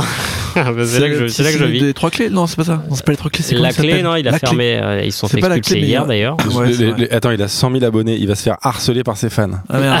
Non, non, on bah, c'est- ils savent. Hein, je vis rue Mouffetard, il y a des gens qui venaient me voir au ciné d'ailleurs. Mais Ah ce, ouais. ce ciné, ouais, ce ciné est au 100 rue Mouffetard, moi je suis au 102. Trop bien. C'est pas... Mais euh, du coup, euh, tu, ouais, viens, ouais. tu viens de donner ton adresse, quoi. Euh, oui, non, mais je te dis, c'est pas, pas un problème. Mais du coup, j'avais du temps, en fait, en tant que projectionniste, parce que tu passes un film, bah, t'as le temps, en fait, hein, le film tourne. Bon, bah, quand t'as fait le taf de projectionniste, qui représente à peu près deux jours dans ta semaine, tout le reste, c'est du temps libre. Donc, sauf s'il y a une couille. Bon, mais euh, voilà. Donc, quand il n'y a pas de couille, bah, je dessine. Donc, du coup, je passais mon temps à dessiner. Donc, c'était beaucoup d'illustrations. Je faisais encore un peu de graphisme pour euh, mettre un peu de beurre. Tu vois, j'avais euh, mon salaire de projectionniste, plus euh, un peu de graphisme à côté. Donc, j'avais encore un peu. Mais j'avais le temps de vivre, j'avais le temps de. Et euh, petit à petit, donc dans ce ciné, bah, j'étais avec ma femme à ce moment-là déjà à l'époque. hein. ça commence à faire euh, 8-9 ans déjà qu'on est ensemble. Et elle connaît des gens, connaît. enfin, elle avait euh, un petit réseau qui était un peu dans la com, machin. Et donc petit à petit, ça se faisait. J'ai commencé à dessiner euh, les gueules de clients du ciné justement. Donc je faisais Ah. déjà des profils un petit peu. Et puis j'ai commencé à, à faire euh, parler ces profils. Voilà. Euh, tu vois, de, de clients casse-couilles que je me tapais tous les jours, euh, qui posaient les mêmes questions, machin. Enfin, et du coup, ça m'a fait marrer de les dessiner, tu vois. En fait, ça partait d'un délire. Je délirais justement avec un autre client en disant, ah, tiens, t'as lui qui dit ça, ah ouais, puis lui qui dit ça. Bon, ça le faisait marrer. Et quand j'ai commencé à faire parler ces personnages, je me suis dit, mais en fait, euh, enfin, tu vois, j'ai vu que ça marchait. En fait, en les montrant à mes proches, tout ça, j'ai vu qu'il se passait un truc, quoi. Genre, Ouais. tiquaient, tu vois. Je sortais beaucoup à ce moment-là. Je sortais beaucoup, beaucoup. Donc, genre, euh, des soirées parisiennes, beaucoup de drogue, beaucoup de machin. Ça, c'était ma vie à ce moment-là. Et notre vie avec elle. Et du coup, j'ai commencé aussi à dessiner les gens des soirées. Et alors là, ça a encore plus euh, tiqué parce que c'était des, des profils, si tu veux. Bah, pareil, pas forcément, pas beaucoup représentés en BD, en fait. euh, Ouais. le parisien euh, qui sort et qui prend de la C ou tu vois qui danse jusqu'à 8 heures parce qu'il est sous stase enfin ça c'était des profils euh, assez particuliers en BD pas vraiment représentés enfin du moins je trouvais que c'est pas vraiment représenté et c'est à ce moment-là que je me suis dit bah si je crée un compte Insta et que je montre les gens comme ils sont euh, je leur envoie un petit peu une image d'eux en mode caricature est-ce que ça peut marcher? Et c'est à ce moment-là que j'ai créé euh, le compte Et c'est quoi ton ambition euh, réelle à ce moment-là? Et ben j'en ai aucune, je me dis juste moi j'ai envie encore une fois kiffer, j'ai envie de faire ce que j'ai envie, euh, Ouais. on verra. Si ça marche tant mieux, ça marche pas tant pis, mais juste je pense que si ça marche, j'aurai une direction précise. Et il se trouve que ça a marché, donc à ce moment-là, j'ai une direction précise et c'est en mode on reprend la BD, fait de la BD point. Voilà. Et ça c'est la direction jusqu'à pour le moment euh, un bon bout de temps si c'est pas jusqu'à la fin, tu vois. Et le bouche à oreille, il est immédiat sur ton compte Instagram? Alors le compte, euh, bah en fait ça s'est fait euh, grâce aux médias. Il y a eu pas mal de relais médiatiques. Il y a eu des articles notamment. Mais Il y a eu un- une étincelle qui a lancé ça ou? Déjà, je voyais qu'il y avait des interactions, euh, ça allait assez vite, effectivement. Il y avait vraiment euh, Après, c'était potes un reach, quoi. Alors à l'époque, oui, au tout début, c'était évidemment les potes qui envoyaient à leurs potes, qui machin. Donc c'était un petit réseau un peu microcosme, machin. En fait, ça a vraiment explosé au moment où euh, il y a une meuf qui est tombée sur un de mes posts. Alors, j'ai j'ai boosté à l'époque, tu sais, je mettais genre 10 balles Ouais. sur un post. Le post, il tournait beaucoup plus que si tu mettais pas 10 balles, en gros. Ouais. Et donc, ça touchait des gens qui étaient un peu dans ton milieu. Bon, l'algo savait à peu près qui touchait. Et je suis tombé sur une meuf, bon, je m'en rappellerai toute ma vie, hein, Jeanne Sénéchal, elle s'appelle, elle était stagiaire chez HuffPost et elle s'est dit, ah ça, ça peut tiquer. Et donc, elle a fait un article chez HuffPost sur mon compte. Ah Voilà. ouais. Et cet article a tout lancé en fait. Voilà. À partir de là, il y a eu d'autres articles qu'on relayé, qu'on relayé. puis, hein. Et là, le compte a explosé. Genre, euh, je, sais pas, je me rappelle de cette fameuse nuit, j'étais euh, en train de dormir avec ma meuf, on était bon, tu vois, dans notre lit. là. Voilà, cool. Et le lendemain, je me réveille, j'étais à 8000 la veille. Le lendemain, je me réveille, j'étais à 30 000. Ah ouais. Voilà. Bam. Vraiment. hein. C'est... Genre, Quand, quand je te dis que j'ai découvert c'est ton même- compte à 10 000, j'ai menti en fait. Ouais, il y a eu un- une phase, oui, je devais être à 10,5. Voilà, pour, pour pas, voilà, pour être précis, je pense que je devais être à 10,5 et d'un coup, c'est monté d'un coup, quoi. Ouais, Enfin, c'est ça, parce que moi je me souviens d'avoir vu Ouais. un 10, 10 000, 100 000. Ouais, Voilà. Alors, pas 100 000 quand même, il y a Non, eu mais- plusieurs phases. Bah, J'allais pas, pas tous les jours regarder tes abonnés, mais Ouais. un jour je fais Waouh ouais, ça a monté euh, vraiment bas à ce moment-là. Au moment des 8-10 000, euh, c'est là que c'est monté d'un coup euh, exponentiel. Enfin, il y y, a des cas que j'ai pas vus. Genre le 20K, je l'ai jamais vu. Tu vois, je l'ai pas vu. Donc après, voilà, c'est parce que Là tu te dis quoi là quand ça Bah, en fait, c'est ça, c'est. euh, bah, tu te dis. euh, euh, déjà, c'est de la merde parce qu'en fait, ça te rend fou un peu. Enfin, ça, active un truc dans ton cerveau. euh. Pour moi, c'est pas loin des, des drogues, hein, enfin, ayant euh, quelques problèmes avec. Euh, ça active un truc merdique parce qu'en fait, euh, bah, du coup, t'as envie de revivre ça. T'as envie de revivre ce boost là où genre tu dis putain, c'est fou, tu sais, genre. Et donc, ça te condamne un peu en fait, quelque part. C'est un peu de la merde. hein. C'est pas, c'est pas ouf. Hein. Le succès Ouais, le succès, moi, je pense que c'est pas ouf. C'est pas une bonne chose. Ou alors, il faut être préparé, il faut être coaché, tu vois. Mais moi, j'étais tout seul à gérer ça. T'as l'impression que tout est ouvert, que tout est. Mais en fait, c'est du vent. Ça, ça dure un temps. Après, il faut faire tes preuves, il faut travailler. Enfin, et quand t'as 20 piges, 21 piges, je me dis putain, ça doit être chaud pour eux quand même. Parce que quand ça retombe, tu fais comment, tu vois Ouais. Et c'est là que tout se joue en fait. C'est au moment clair. où ça retombe que tout se joue. C'est là où tu dois faire tes preuves, où tu dois travailler. Là t'es toujours en pleine montée quand même, si je puis Non, faire des là, années. ça, non, ça y est, là. Ça y est, ça fait, ça fait euh, 2017, euh, donc 7, 8, 9, 10, 11, euh, 12, ça fait 5 ans que le compte existe quand même. Ouais. Donc non, ça fait longtemps que, que c'est retombé et que justement je travaille activement à faire mes preuves depuis 2-3 ans maintenant hein, quand même. Mes preuves en librairie, en édition. Donc ouais, donc le truc perce, on peut le dire. Hmm. Toi tu te prends un shoot de, de fou. Ouais, ouais, Et- ouais. Et, donc les, les mois Sur suivants, Pamine, ouais.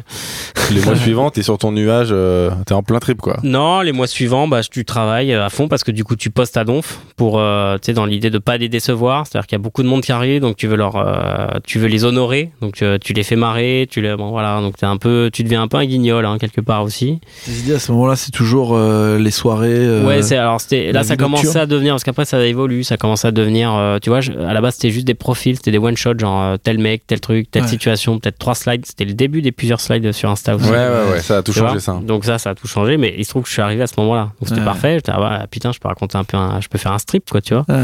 Et euh, du coup, le très bon côté de ce truc-là, c'est que euh, ça m'a permis de travailler régulièrement, de faire des petits strips réguliers. Donc Ouais. du coup, de parfaire un peu ma méthode, de- d'améliorer certains points, tu vois, des trucs, euh, de mettre le doigt sur des, des problèmes, etc. Ça, c'est très efficace pour ça. Ça te fait vraiment travailler régulièrement Insta. Ouais. Donc je publie, je publie de ouf et tout. Niveau idée, bon voilà, je commence à sentir une première phase où je commence un peu à tourner en rond, donc j'essaie de trouver d'autres idées. Du coup, je commence à renforcer un petit peu. Là, j'y mets un peu de d'idées personnelles, un peu plus de politique, tu vois, un peu plus de conviction personnelle. voilà. Ouais, ouais, c'est très engagé quand même tes strips les derniers. Là, ça l'est, mais depuis au début, ça l'était pas. Au début, c'était vraiment juste euh, du pastiche, de la caricature. Il y, a, il y a deux, trois du coup strips où tu t'es dit merde, là je suis pas moi-même, je me force. euh. Oui, oui, bien sûr, parce que euh, il y a forcément des moments où tu postes parce que tu as peur de pas assez poster, Ouais. et donc tu produis, mais euh, mais c'est pas sincère. Donc euh, ça, évidemment, je pense qu'on a tous un peu ce truc-là, euh, les Instagrammeurs BD, pour euh, discuter avec euh, certains d'entre eux quand même, pas mal d'entre eux en fait. hein.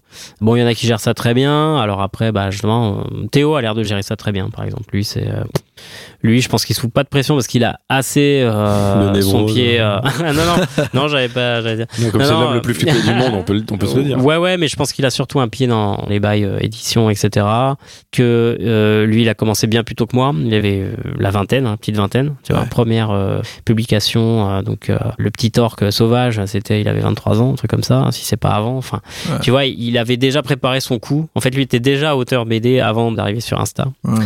Quand tu arrives sur Insta et qu'ensuite tu dois être auteur BD, vas-y, il y a du taf. Enfin, vraiment. donc ça t'a pas fait tant de bien que ça finalement. ce- non, ce- pas vraiment, en fait. Ça m'a permis, ça m'a donné une certaine légitimité, une certaine visibilité pour euh, aboutir, enfin, accéder, voilà, au panthéon, tu vois, de l'édition. euh, mais passe, ensuite, il faut faire tes preuves. C'est qui vient de te draguer là quand, comme Non, éditeur en fait, c'est moi euh, qui avait déjà un, euh, j'avais un contact avec Leslie, donc Perrault, qui euh, pote de pote, qui m'avait dit oui, t'as quelque chose, euh, vraiment au tout début, t'as quelque chose de solide et tout. Moi, j'avais dit bah pas encore, euh, je reviendrai vers toi, machin. Mais ça, c'était il y a longtemps. Le Tu compte, euh, ressorti le, le sorcier le sorcier. Le sorcier de quand t'étais petit. Ah, Ah, ouais, ouais, non, non, ça c'était pas. Non, non. Je sais même pas si elle l'a vu d'ailleurs, mais il faudrait que je lui montre, ça serait, ça va être drôle. Mais bref, et du coup, euh, elle est pas venue me voir. C'est moi qui lui ai écrit en mode, euh, tu vois, le compte, euh, il est parti. Est-ce que ce serait pas intéressant d'en faire quelque chose Là, il y a eu discussion en interne. Elle est revenue vers moi euh, un peu assez longtemps après, en fait, en me disant, euh, oui, peut-être qu'on peut faire un truc avec ça, tu vois. Mais c'est pareil, c'était les débuts de, on va éditer un, un compte Insta en, en publication. Ouais.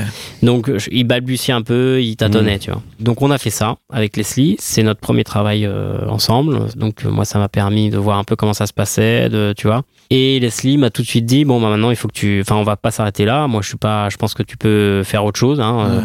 donc euh, on va faire un projet, euh, on va faire un autre projet ensemble. Moi je dis bah vas-y je suis chaud. J'avais un projet, bon très très vite, hein, mais en gros on avait, euh, j'ai cet ami qui s'appelle Olivier Payon, qui est réalisateur, à qui j'arrêtais pas de répéter. Moi je peux pas écrire de scénario. euh, lui qui arrêtait pas de me répéter Messi, Messi, enfin bref, puis qui a fini par dire bah écoute on va le faire ensemble.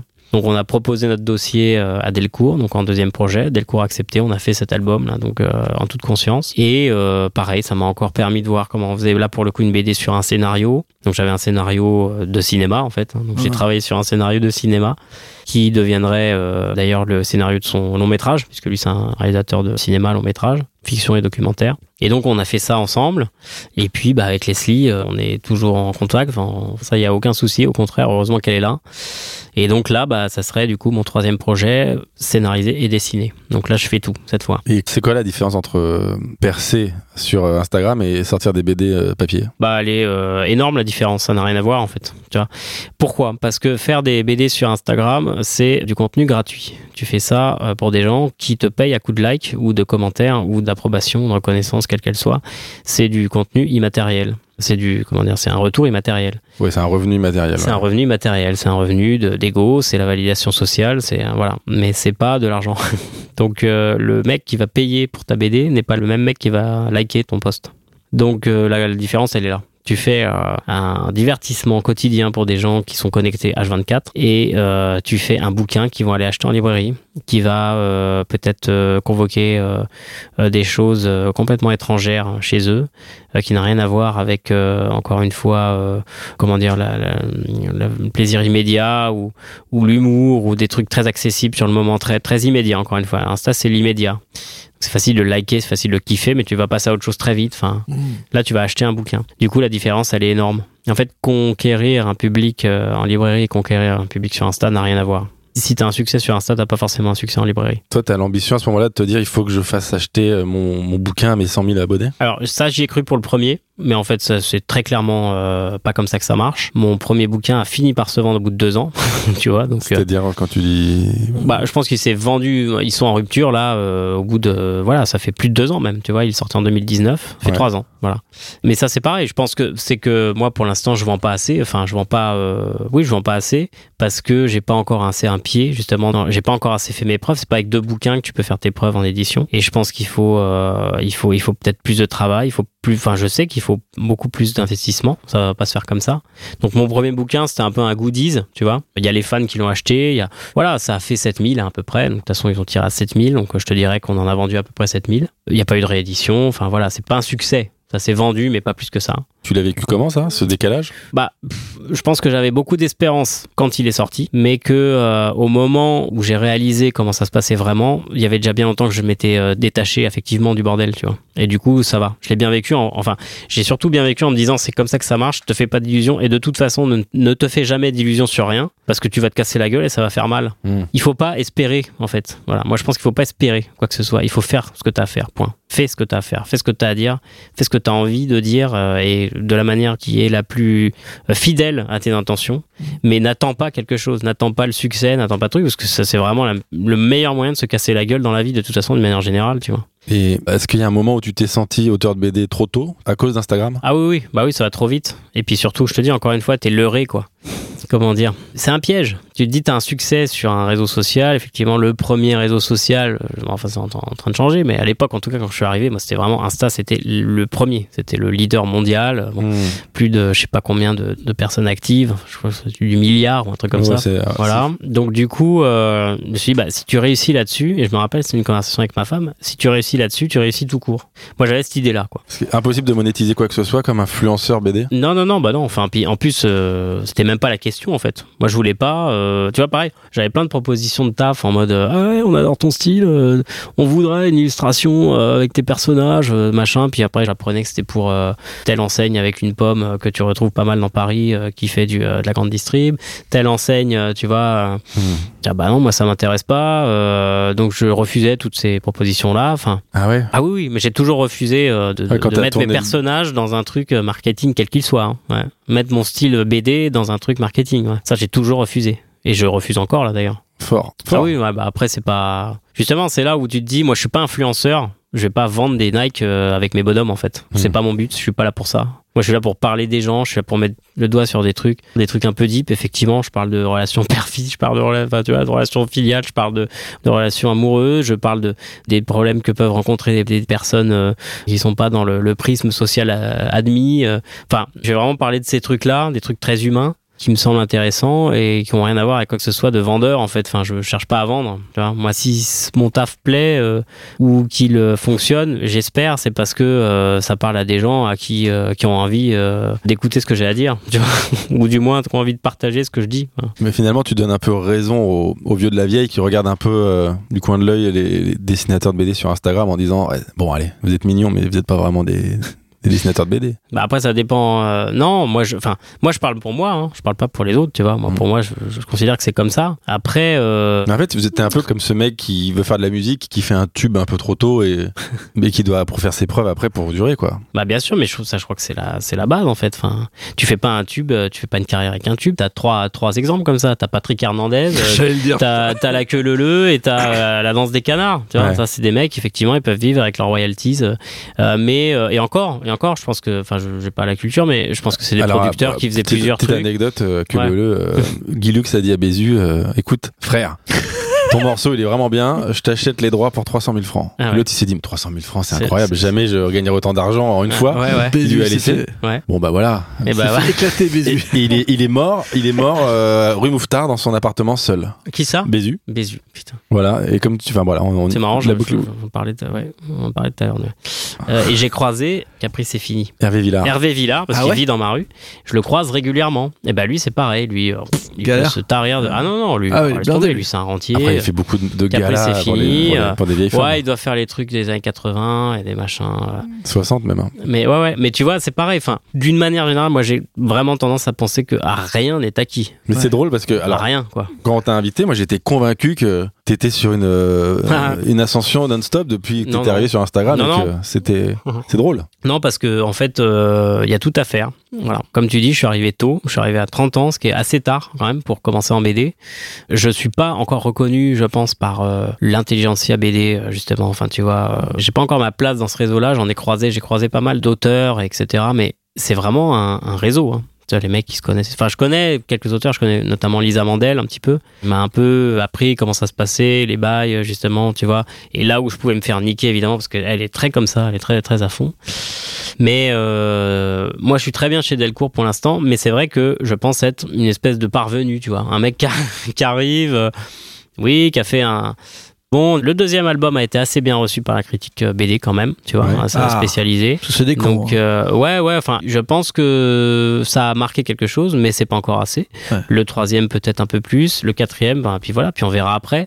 Quel est mon but là-dedans? C'est surtout encore une fois de pouvoir faire ce que moi j'ai juste envie là à ce stade de pouvoir faire ce que j'ai envie de faire et d'en vivre. Pour l'instant c'est juste, juste ça. Tu disais que t'as arrêté ton boulot dans un mois, c'est pour euh, faire que de la BD Que de la BD, voilà. Donc j'arrête le ciné. Alors j'ai une femme et un gosse. Euh, Une femme qui est étudiante. C'est pas du tout le moment d'arrêter mon taf alimentaire. euh, mais j'en ai rien à foutre. Voilà, clairement. euh, tu vois. J'aime bien, j'aime bien. Là, je, voilà, j'en ai- j'en ai, j'en ai marre en fait d'avoir à tendre mon cul pour, euh, voilà, pour bouffer, alors que je dois faire ça à 100%. Ça doit me prendre tout mon temps. Bon, le reste du temps, c'est pour ma famille, pour mes amis, pour mon fils, pour euh, évidemment pour ma femme. euh, mais ce travail doit me, tout mon temps libre, en tout cas à consacrer au travail, doit être investi pour ce projet-là et doit être investi pour la BD en, en général. En fait, il faut que je passe tout mon temps à ça quand je travaille. Voilà, c'est le la révélation que je me suis faite après la lecture de euh, Le jeune acteur. Troisième bande dessinée. Ah, ah, c'est bon. Ouais, ça, mais, mais alors, c'est marrant parce que quand tu l'as cité en troisième BD, je me dis, mais attends, euh, ça vient de sortir, comment ça a pu euh, autant Ouais. le traumatiser, quoi? Parce que à ce moment-là, je devais faire le troisième projet, mon projet actuel, avec Olivier Payon, le scénariste du deuxième album. Donc on a déjà bossé ensemble, on a kiffé bosser ensemble, et on s'est dit, ça serait bien qu'on rebosse ensemble. Du coup, moi j'ai cette idée-là, donc mon projet actuel. Est-ce que tu peux le scénariser? Parce que moi je sais pas par où commencer, je sais pas comment faire et tout ce truc. Lui m'a dit, bah écoute, moi là il est en train de terminer son un long métrage qui va sortir là, euh, une adaptation de Philippe Besson. Et il passera ensuite à euh, un autre long métrage qui serait du coup notre album qu'on a fait ensemble, adapté euh, en BD. Enfin, tu vois, la version ciné euh, de ce qu'on a fait ensemble. Ouais. Donc entre ces deux projets-là, le mec il était un peu en mode, bah ouais, enfin si je trouve 5 minutes, je peux t'écrire ton scénar, tu vois. donc bon, on était un peu là, donc je l'attendais, il était en tournage, fallait que j'attende la fin du tournage, enfin il y avait tout ce deux dimensions-là, puis je voyais le temps passer, et puis à un moment j'achète donc le jeune acteur, oui, la nouvelle série de Satouf, putain le gars il a déjà trois séries en cours, il est déjà assez milliardaire comme ça, non non, il te refait un truc, et, et il se trouve que c'est génial. C'est vrai, vrai en plus, c'est vrai. Voilà. Bon, tu sens qu'il a Ouais. quand même, euh, il a de l'entraînement pour raconter des histoires maintenant. Ouais. Bah, euh, oui, mais c'est quand même assez exceptionnel. C'est bien, Hein, a pas, y a pas à chier. Il y a Bagieux là avec ses strates là qui m'a un peu, un peu soufflé aussi, hein, dans le même genre. euh, Tu vois, genre cette aisance comme ça à dire les choses. Enfin bon, bref. Mais en tout cas, euh, le jeune acteur, donc je, je l'achète, hein, évidemment mouton que je suis, et, et je kiffe. Et ce qui se passe, c'est que en lisant ce bouquin, donc euh, la facilité qu'a Satouf de justement, comme tu dis, de, de raconter les histoires et surtout de dire les choses sans les dire. Enfin, il a un, un génie qui se situe à ce niveau-là, dire les choses sans les dire. Tu vois. Enfin, en lisant ce bouquin, en fait, je sais pas comment euh, t'expliquer euh, précisément ce qui s'est passé, mais je me suis dit, non, non, c'est à toi d'écrire ton histoire. Là, il est en train d'écrire sa version des faits avec Lacoste, machin. En fait, on, Ouais. presque on s'en fout de Lacoste. Ouais, Ce qu'il raconte, c'est ce qui se passe dans une vie à ce moment-là. Qu'est-ce qui est important? Cette rencontre, pourquoi elle est importante? Je le soupçonne un peu de se vanter d'être euh, le gars qui a lancé Lacoste, qui est effectivement un des acteurs français les plus banquiers, les plus ça, du ça. ouais. alors, mais est-ce qu'il s'en garde? On sait pas, mais c'est ça qui est intéressant chez lui, c'est que il se livre, même dans ses aspects les plus, tu vois, les plus, ouf, les, ouais. les plus sombres, un peu les plus discutables. Bon, Il exorcise presque les trucs qu'il aime Voilà, pas trop chez lui. c'est ça, ouais. Et c'est moi, je- pareil, ça, je trouve ça génial chez lui. Mm. Et du coup, ben, en lisant Jeune acteur, euh, je me suis dit, bah non, euh, voilà, ça m'a un peu murmuré. euh, non, c'est à toi de l'écrire. C'est à toi d'écrire le scénario de ton truc. En plus, c'est un truc vraiment, c'est ma, c'est mon enfance, tu vois. C'est une histoire qui est liée à mon enfance. Enfin, personne pourra l'écrire mieux que moi. Et du coup, bah, j'ai commencé à ce que je disais, euh, ce que je te disais en, en DM tout à l'heure. euh, Je parlais de un concept euh, encore à à Satouf qui est l'écriture dessinée qui était le titre de son expo, euh, je sais, au Forum des images, je sais plus où c'était, tu vois. Et du coup, euh, l'écriture dessinée, ça m'a beaucoup parlé parce qu'en fait, c'est comme ça que j'écris mon scénario. J'écris pas euh, des pages de texte, j'écris des planches en story, en brouillon, Mm. sur lesquelles j'ai- je pose tout, les personnages, les mises en, la mise en scène, les situations, les scènes, etc. Et c'est comme ça que j'ai commencé à écrire Je fais les storyboards mon, direct. mon en fait. premier projet perso. Voilà. Des stories qui ne sont en fait euh, vraiment, euh, je te dis, des trucs, c'est bonhomme patate, euh, placement, Ouais. euh, texte, machin, et c'est comme ça que je place tout et qu'en fait que j'écris. Et donc il n'y a pas de plan de. Ah bah tu peux lire les planches là, je pense que tu lirais les planches comme une BD. Par exemple, ma femme a lu les planches comme si c'était une BD, sauf que c'est mal dessiné, il y a pas de couleur. Il n'y a aucun travail en amont. Non non, ça. ça vient comme ça. Et Voilà. après, tu vas faire une petite passe Alors de après, évidemment, il y aura l'éditrice qui va me dire ça c'est trop long, ça tu coupes, ça on enlève, ça ça ça va. va pas, je change peut-être ça, enfin voilà.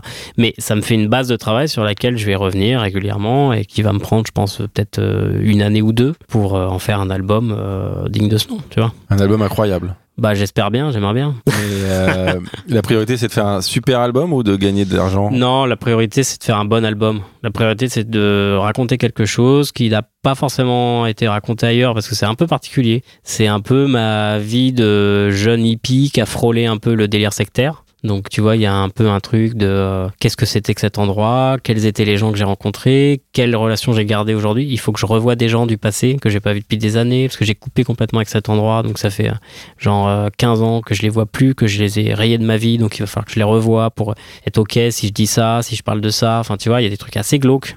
Consentement, des histoires comme ça évidemment, des histoires euh, bon. Et du coup, ça remue pas mal de trucs. Tout ça, ça va être, euh, ça va être inclus dans le dans le travail. Enfin, c'est en ça que je n'ai plus du tout le temps d'aller euh, projeter des films à, à des, à des vieux bourgeois du cinquième. Mais on te a, font chier, on peut le dire.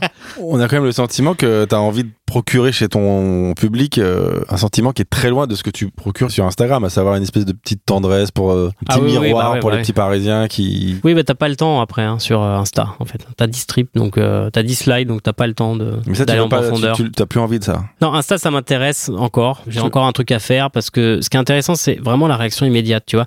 Là, il n'y a pas que les posts maintenant. Par exemple, là, j'ai trouvé un grand plaisir à faire des stories, tu vois. Et genre, ça, c'est assez récent parce que en story, bah, en fait, tu peux être créatif en story. Tu Mm. peux trouver un moyen de dire des choses marrantes, de faire interagir les gens. J'aime cette interaction-là. Je la trouve cool. Je trouve que effectivement, c'est euh, 108K. Ça représente quand même un certain groupe, voilà euh, qui est pas forcément solide, c'est-à-dire c'est pas des gens qui sont régulièrement euh, actifs sur mon compte, qui interagissent à tout machin, mais 108K, c'est une idée d'un groupe, et ce groupe-là, euh, je, je l'aime, voilà, j'aime ces gens qui n'existent pas, tu vois que j'en ai vu euh, le tiers du tiers du tiers, enfin, il y en a qui sont à Québec, d'autres en Belgique, mais j'aime ces gens parce qu'il se passe des trucs, il y a une interaction, il y a des gens qui m'écrivent des trucs, je les, les ai jamais vus, mais ils me parlent de trucs hyper deep, parce que tel poste a fait interagir un truc, enfin ça, ça évoque quelque chose chez eux. Enfin, j'aime cette interaction-là. Vraiment, ça, j'y suis attaché, tu vois.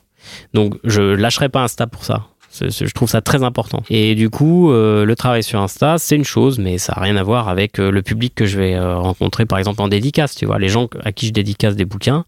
Il y a évidemment les gens d'Insta qui sont courants, qui ont un bouquin, machin, mais il y a aussi d'autres gens. Tu vois, je- j'ai pu rencontrer des gens. C'est pas du tout le public d'Insta. Ça va être des vieux, ça va être des, tu vois, des, même, des, des droitards. Oh là là Merde, c'est con ça. Mais non, mais c'est intéressant qu'un droitard vienne me dire euh, ça m'a parlé, alors que tu vois bien que je suis un gauchias euh, islamo machin, tu vois. Donc euh, et qu'on se retrouve sur quelque chose, c'est intéressant. Ouais, c'est cool. Voilà, et ben ça, ça se passe pas sur Insta. Le droitard sur Insta, il va venir m'insulter. Le Ouais. droitard en dédicace, on va discuter. Et c'est là que tout se joue. Ouais, non, mais c'est intéressant. C'est vrai que ça t'intéresse. Euh, c'est pas le même public. Pour toi, c'est presque deux facettes de toi, différentes peut-être quelque part? Oui, peut-être, ouais. En fait, je pense que le personnage que tu joues sur les réseaux euh, est faux. Hein. Ça, c'est moi, je, Ouais. je ne crois pas les gens qui disent je suis sincère. Non, non, c'est pas vrai. T'es obligé de mentir. Euh, la vérité, tu vois. La vérité sur Insta, euh, non, c'est pas possible. Tu joues un rôle. Tu Est-ce que tu es obligé de mentir ou est-ce que tu es obligé de schématiser, de Bah. rendre plus simple, accessible. direct? Ouais, voilà. Bah ouais, pour rendre accessible, t'es obligé de mentir. Voilà. Si tu parles de la, la réalité, euh, enfin je pense, hein, si tu parles de la vérité, si tu veux parler de la vérité, tu vas faire chier tout le monde. C'est vrai. Après, on en, par- on en parlait avec Bastien Vives. À partir du moment où tu dessines, t'es plus dans la vérité. Donc, euh, Euh, oui, c'est vrai. À partir du moment où tu décides, mais euh, ça dépend. Par exemple, tu vois, moi je te citerais euh, le petit euh, Parisien illustré, tu vois, le petit journal, voilà, tu vois, l'illustration euh, historique d'un fait euh, médiatique. Et le mec, il dessinait la réalité, en fait, Mm. mais c'était une illustration. C'est-à-dire que même le gars qui dessine euh, ce que les gens sont... C'est ça l'exemple. Excuse-moi, je me suis perdu. L'exemple du mec qui fait des euh, illustrations de procès ouais. tu vois? Et ben, ça moi ça m'a toujours fasciné parce que le gars il y était et donc il faisait ses croquis. Mais il interprète quand même. Bah oui. c'est-à-dire qu'il fait le choix de montrer la gueule du mec à ce moment-là et pas celle de l'avocat Ouais. général ou tu vois. Ouais, et même bien le gars qui, qui dessine il me ment pas parce qu'il montre euh, il montre une réalité à ce moment-là et la plus fidèle possible. Parce qu'en fait ces dessins vont juste servir à illustrer des propos de journalistes qui n'ont pas pu prendre des photos. Enfin donc Ouais. c'est vraiment le remplacement de la photo. Et ben même là c'est là où effectivement Vives a raison. Effectivement à partir du moment où tu dessines Tu mens, an, tu mens déjà. Ouais. Mm. c'est intéressant, hein, ça. Ouais, bah après, lui, il s'en sert pour justifier euh, ses délires. euh, C'est des rives. dérives. Non, Ah, c'est ouais, délire. C'est délirive. C'est des dérives. Ouais, non, le fait que tu, justement, euh, vu que c'est pas la réalité et pas la vérité, tu peux tout dessiner. Donc même des trucs Ouais. qui paraissent euh, absurdes ou, Ah, ou horribles. Oui, horribles. Alors moi, je peux pas, non. Parce que malheureusement, j'ai fini par avoir une communauté que je commence un peu à cerner aussi. Ouais. Et euh, il y a des sujets que je peux pas aborder. Enfin, en tout cas, si j'aborde, il faut que je sois très, très, très, très, très précis dans l'écriture pour éviter de me casser la gueule. Parce qu'il y a plein de sujets casse-gueule aussi, tu vois. Un sujet comme ça que tu t'es auto Oh, bah, très, sou- très souvent, quand je m'attaque au, à l'homme 6 pour dire, euh, enfin, tu vois, euh, voilà. Bon, typiquement, tu vois, j'avais fait un post sur l'homme 6 qui surfe sur la, la tendance féministe en mode le gars est féministe pour pécho. Bon, voilà, c'était un petit, euh, c'était un petit crotte de nez, tu vois. Et ben, et ça, évidemment, c'est une réalité. Il y a des mecs qui surfent réellement sur la, la vibe pour euh, juste pour pécho, mais qui restent euh, pas moins ce qu'ils sont. et bah ça, c'était un tollé, mais du côté des hommes 6, évidemment. Et donc, à partir de là, j'ai eu l'audience des woke, justement, tu vois. Ouais. Parce que je m'attaque aussi à- aux failles de l'homme 6 que je suis. Hein, je suis moi-même un homme 6. Donc, si je, je parle aussi peut-être quelque chose que je connais, puisque c'est quelque chose que je suis en partie. Et du coup, bah, les woke, euh, si tu dis un truc euh, bah, à côté, et bah, ils te ratent pas et ils ont raison. Parce qu'en fait, bah, je reste un homme 6 et si je dis une connerie, bah, c'est une connerie d'homme 6. Enfin, tu vois? Donc, il y a des trucs, des fois, je dis, ah tiens, tel sujet. Là, dernièrement, je voulais faire un truc sur le mot trigger. Parce que trigger, bon, enfin, je, je trouvais que c'était euh, parfois mal employé par des gens qui euh, déplacent complètement le contexte du terme pour euh, l'utiliser un peu pour tout et rien. Alors qu'à la base, c'est vraiment euh, déclencheur d'un souvenir qui va te relancer dans quelque chose d'assez profond, tu vois, qui va faire rejaillir des souvenirs profonds et douloureux. Voilà. Donc ça, c'est vraiment la, la- je veux dire, la, la définition psychanalytique, tu vois. Et moi, je trouvais qu'on sortait un peu trigger pour tout et rien, quoi. Ouais. Genre, euh, voilà, euh, tu vois, il y en a qui disent, ah ouais, ça m'a trigger. Enfin, bon. Et du coup, je trouvais que c'était intéressant de travailler là-dessus. Et pareil, ma femme, qui est une, d'une grande haine à ce niveau-là, m'a dit, attention, c'est casse-gueule. Parce que tu vas dire, en gros, euh, on peut plus rien dire. En fait, voilà. Typiquement, ça va se ramener à ce genre de propos, tu vois. Qui est une phrase de droitard. Bah, entre autres. Mais voilà, mais du coup, oui, il y a des trucs. que, Bah, en fait, euh, je me dis tiens, ça serait intéressant de faire quelque chose là-dessus. Mais je me rends compte que ah bah non, si c'est mal dit, je, vais- je vais me casser la gueule. Ça me frustre pas. En fait, je me dis bah non, t'as une communauté, donc euh, il faut être responsable vis-à-vis de cette communauté en fait. Et que quand tu dis ah bah non, c'est pas ce que je voulais dire, bah ouais, mais tu l'as dit. Donc en fait, tu peux pas taper sur le gars qui a mal compris ce que t'as dit, Ouais. Euh, ou, ou tu penses qu'il a mal compris, mais lui en fait il a compris un truc, et toi t'aimerais qu'il comprenne autre chose. Enfin tu vois, et là il se passe un truc très intéressant aussi par rapport à ça Ouais. tout ça, pour moi, c'est vrai que c'est c'est important. Voilà, c'est important. Ça m'a formé, ça m'a permis aussi d'être moins con, tu vois. Très souvent, je me suis dit, putain, il me casse les couilles quand même, euh, tu vois. euh, genre ça, quand même, merde, ça, tu vois. Bah oui. Puis après, avec le recul, je me dis, ah oui, ça, effectivement, pour quelqu'un qui euh, a vécu ça, bah ça peut être euh, pris de cette façon. Et il faut respecter le fait qu'elle l'ait pris comme ça. Enfin, tu vois. Ça, c'est c'est une éducation. Une éducation. Et c'est par exemple là, en éduquant mon, mon gamin, en élevant mon gamin, je me rends compte que ça me sert aussi, tu vois. Tout est lié. Et donc, euh, est-ce que avoir un avenir dans la bande dessinée, ça se fait pour toi hors Instagram, du coup? Oh bah c'est lié, mais euh, il faut que tu travailles bien, bien, bien, bien à côté, ouais. Enfin, il faut pas te contenter d'Instagram, je pense. Bah vraiment, ça c'est une connerie. Tu te contentes d'Instagram, c'est une connerie. Tout à l'heure, tu parlais de la reconnaissance des auteurs de BD, enfin du métier en tout cas. Ouais. C'est important pour toi, cette reconnaissance? Ah bah oui, bah je pense que la reconnaissance des pairs est... Vous l'avez vu, Illusion perdue? Non. Illusion perdue? Vous avez Le pas film vu Illusion perdue? Non Le film euh, de Gianoli avec Benjamin Voisin, Vincent Lacoste, tout ça, vous avez pas vu? Non. Ils ont eu 10 Césars, t'as pas vu ça? Bah, Qu'est-ce Je- que tu- qu'est-ce que tu fous, toi? Bah, Moi, je, je, fais des podcasts sur les bandes dessinées.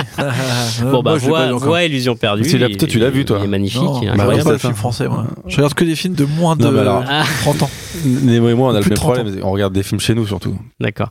Bon, Illusion perdue, c'est un très bon grand film français qui est sorti là et qui parle de justement, euh, bah, enfin, faut le voir. Ceux qui l'ont vu là, je m'adresse aux auditeurs. Ceux qui l'ont vu savent à peu près de quoi on parle, mais en gros, justement, c'est ce propos de qu'est-ce que tu fais de la reconnaissance et qu'est-ce qu'elle vaut, d'où elle vient? Parce que tu dis la reconnaissance des pairs, donc euh, si c'est un grand éditeur, oui, mais qu'est-ce qu'il veut l'éditeur? Est-ce que, tu vois, euh, s'il veut faire de l'argent, par exemple, sa reconnaissance, est-ce qu'elle compte? Enfin, tu vois, Ouais. euh, reconnaissance des pairs, oui, mais qui et pourquoi? En gros, c'est un peu, c'est un peu le propos. Et moi, je pense que effectivement, j'aimerais être admis par le grand cercle des, des auteurs. Ça me rassurait de savoir que je suis validé par eux. Voilà. Est-ce que vraiment euh, c'est euh, utile? Je, je pense pas en fait au fond. Mais peut-être le petit garçon, euh, tu vois, qui répondait un petit peu aux attentes de son père, Ouais. a besoin de ça. Et du coup, cette, BD, euh, on la lira quand? Ah bah là, euh, donc Leslie Perrault est en congé maternité, donc euh, elle va en sortir d'ici un certain temps, ouais. Et quand elle sortira de son congé, bah, je pense qu'on se verra, puis on va parler de choses très concrètes, hein, montage du dossier, etc. T'en es où là de- dans ton Ah processus bah là, j'ai 80 pages de- en story, enfin tu vois, donc après il faut les faire en- au propre. Mais euh, je continue à écrire comme ça. Je pense que j'aimerais bien dans l'idée faire une série parce qu'il y a beaucoup, beaucoup, beaucoup, beaucoup à dire. Et que là, j'en suis au tout début du début alors que je suis déjà à 80 pages. Donc du coup, Ah ouais. j'aimerais bien, ouais, j'aimerais bien. ça, faire- ça se passe dans ta- la partie de ta vie où tu dessines plus, non? Ah non, c'est la partie de ma vie où je commence à dessiner. Et pourquoi je commence à dessiner justement? Ah, Tout est lié. Tu vois. Le mec dont je parlais que j'ai rencontré en été, euh, Ah, voilà, ça, ça intervient à ce moment-là. Le fait de voir que dessiner ça plaît aux filles, ça, Ah. ça, ça vient à ce moment-là. Tout ça, c'est dans cet album. Et euh, de voir un peu cette communauté de babos un peu chelous, euh, qui font des trucs un peu chelous. La première confrontation à la nudité, par exemple, tu vois. Mhm. Pareil, est-ce que ça peut être pris comme euh, un attentat à la pudeur quand t'es un mineur et que tu vois des gens baiser euh, dans l'herbe Enfin, tu vois, c'est un peu ça, hein, le délire. Euh, les premières prises de drogue, tout ça, quand j'étais un jeune ado. Enfin, tout ça, ça représente à peu près 20 ans de ma vie. Donc, ça peut pas tenir en un album euh, one shot. Ah. J'aimerais bien en faire une série, mais bon, vous devez savoir un peu comment ça se passe, l'histoire des séries. Donc, euh, Faut que Ouais, ça marche. il y a un danger, il faut que ça marche. euh, voilà, le deuxième se vendra moins, donc euh, est-ce qu'il y aura un troisième? Enfin bon, tout ça, et du coup, bah, il faut que je parle de tout ça avec elle. Donc dans l'idée, euh, ouais, je, pff, je pense qu'une sortie d'ici fin 2023, ça serait cool, tu vois, si tout va bien. Peut-être 2024, si on, prend- on traîne un peu, mais ouais. Donc en fait, Instagram, ça t'a donné la dalle, quoi. non, mais c'est vrai. Bah, Instagram, ça m'a. En fait, je suis. Si Instagram était une personne, tu vois, et que je l'avais en face, déjà, ça serait un homme, hein, Ouais. euh, intéressant. Mais ça serait un homme à qui je dirais. Donc, j'aurais un rapport assez, euh, assez froid. Bizarrement avec lui. Je suis plus à l'aise avec les filles, moi, avec les femmes, j'ai toujours été plus à l'aise. Euh, en communication, hein, je parle. Ça, ça peut être mal, mal pris aussi, mais avec un homme, c'est toujours un peu. Tu vois, je, je, je sais pas comment m'y prendre, en fait. Mhm. Enfin. Et du coup, euh, si Instagram était un homme, je dirais, euh, voilà, je, je te remercie de m'avoir tendu la main. Euh, maintenant, il faudrait que tu me laisses passer. Maintenant, ta gueule. Continue quand même, hein, mais j'aimerais que tu me laisses passer, voilà. C'est ça l'idée, en passage, fait. J'aime, voilà, ouais, c'est un passage sur lequel je peux pas cracher, c'est pas possible. Bien sûr. Hum, Donc, euh, je resterai toujours euh, actif là-dessus. Je continuerai à avoir un plaisir à produire des posts jusqu'à ce que ça saoule les gens, hein, puis que je me rende compte que ça saoule trop les gens. Du coup, à ce moment-là, je me retirerai. Mais euh, voilà, c'est un peu ça. Il faut pas s'arrêter à ça. Mais en vrai, c'est un peu le discours euh, qu'on a eu ici des fois euh, des blogueurs, à peu près un peu plus tôt, euh, presque dix ans avant, j'ai envie de dire. Exactement. Bah, c'est l'ancêtre euh, hein, du blogueur. euh, Insta, c'est l'ancêtre euh, des blogueurs. ouais. Où ils Euh, avaient eu un peu la Ouais, même chose ouais, en fait, où genre euh, finalement euh, on leur avait dit que c'était plus dur de faire des albums que de faire des pages uniques, euh, Ouais. qu'ils auraient pas la même communauté. Et au final, maintenant, Pénélope Bagieux, Fab Boulet, Caro. euh, Fab Caro, ça reste des Ouais. énormes euh, Ouais. personnes qui ont Bah, c'est les des plus gros. Montaigne. Bah ouais. Voilà, c'est les plus gros vendeurs du moment. Bagieux, effectivement. Euh, Satouf, plus ou moins. Alors lui, Ouais. j'ai jamais trop su s'il y était ou pas. Si, jamais compris. mais il y avait une école un peu chelou, parce que lui il était un boîtier chez Fluide aussi, puis il y avait Ouais. l'école un peu l'association, donc lui il avait un peu le pied dans tout en Ouais, fait. il avait- ouais, Donc, ouais, euh, c'est vrai. Mais lui, c'est pareil, tu vois. C'était un gars, c'était un fonceur. euh, Il, il y a été, il devait y aller, point. Enfin, Ouais, ouais. Puis Mais, on voit euh, qu'il en avait sous le pied, parce que pour le coup, depuis, Ouais, ouais, euh, il avait des tonnes de trucs à raconter, le mec, Ouais, en fait. Et Ouais, puis c'est il fait ouf. un film et tout. Enfin, c'est un monstre, hein, lui. Ouais. Enfin, C'est un monstre de travail. J'aimerais, je me suis toujours demandé si vous pouviez l'inviter un jour ici. Ouais. Bah, il est bienvenu. Eh, si tu veux j'aimerais, savoir quelle est sa vie privée à ce mec-là. Tu vois. Ok. Est-ce qu'il a monté, euh, Ouais, a monté quelque chose Euh, J'aimerais bien savoir parce qu'il taffe tellement. Je me dis, mais à quel moment il peut élever un gamin, par exemple, vu, vu je, je vois ce que ça représente comme euh, temps, Ouais. euh, tu vois, je vois ce que ça représente dans une vie. À quel moment il peut élever un gamin à quel moment il peut avoir une relation avec quelqu'un et lui consacrer du temps Enfin, j'aimerais bien savoir parce qu'il parle pas de ça. Il parle jamais de ça. J'en ai bouffé de l'interview du Satouf, hein, mais euh, il parle jamais de Il sa fait beaucoup d'interviews quand même. Ouais. Donc il a du Il- temps aussi il- pour ouais, faire de ouais. la promo. Ouais, il fait de la. Ouais, ouais. Alors que Bagieux parle de sa vie privée assez facilement. Et d'ailleurs, sur les réseaux aussi, tu vois. Ouais. Est-ce que c'est un truc de genre? Est-ce que c'est un truc. euh, je sais pas, c'est intéressant de savoir ça, tu vois. J'avoue. Bah, on lui posera la question. En Ouais. tout cas, il est le bienvenu, bien sûr. Moi, je la pose pas. hein. Toi, tu la poses. Bah oui, on verra, on discutera, on verra comment évolue le, le sujet. Mais c'est Ouais. vrai qu'il a déjà été beaucoup euh, interviewé, donc euh, Ouais. c'est pas facile de l'emmener sur des terrains euh, qu'il a pas Ah bah envie, là, je là, pense. t'as trois séries, euh, donc euh, un- Ah, les une sortie par an pour lui. Ouais, t'as. Esther, euh, Arabe et, Arabe euh, du futur. et le, maintenant t'as le jeune acteur, donc je pense qu'il y a matière quand même. Bon, parce que Cahier, euh, c'est décliné en dessin animé. euh, ouais, ouais, ouais, j'ai vu ça sur Canal. Il y a énormément de trucs euh, partout, quoi. Enfin, Ouais. c'est- C'est un empire. Bah ouais, c'est ça. C'est Disney, le mec. C'est vrai. hein. J'ai une question quand même, Livio. Ouais. Est-ce que c'est une option que, que cette entreprise que tu es en train de, de mener à bien, C'est empire. euh, c'est- c'est- c'est- ce livre en tout cas, est-ce que Ouais. c'est une option que ça marche pas? Bah, si ça marche pas, on en fera un autre parce que j'aurais envie d'en faire un autre. Ça va pas m'arrêter. Hein. Mais justement, tu vois, il y avait euh, Olivier, euh, donc mon ami euh, réal, qui m'a glissé un jour. Si tu fais, euh, bah, ce que je te disais un peu tout à l'heure, mais c'est vrai que moi, je suis très obsédé quand même par le, le succès. C'est vrai, tu vois. Mais Je ça, c'est- veux- c'est depuis attends, Instagram? ça, ça, c'est alors oui. je- quand je te dis obsédé, c'est que je sais que de toute façon, j'ai ce truc de, il faut que ça marche. tu vois. Mais en fait, je sais tout autant que c'est un leurre. Et d'ailleurs c'est même euh, une source de souffrance. Enfin c'est de la merde tu vois. Parce que euh, bah, euh, comme je disais euh, Olivier me sort un jour mais si tu fais quelque chose pour le succès tu te casses déjà la gueule en fait avant même de l'avoir fait tu vois. C'est à dire Ouais. que tu es dans une logique qui colle pas. On fait pas les choses pour que ça marche. On fait les choses pour faire des choses. On fait les choses parce que nous, artistes, on doit faire des choses, Mhm. tout simplement.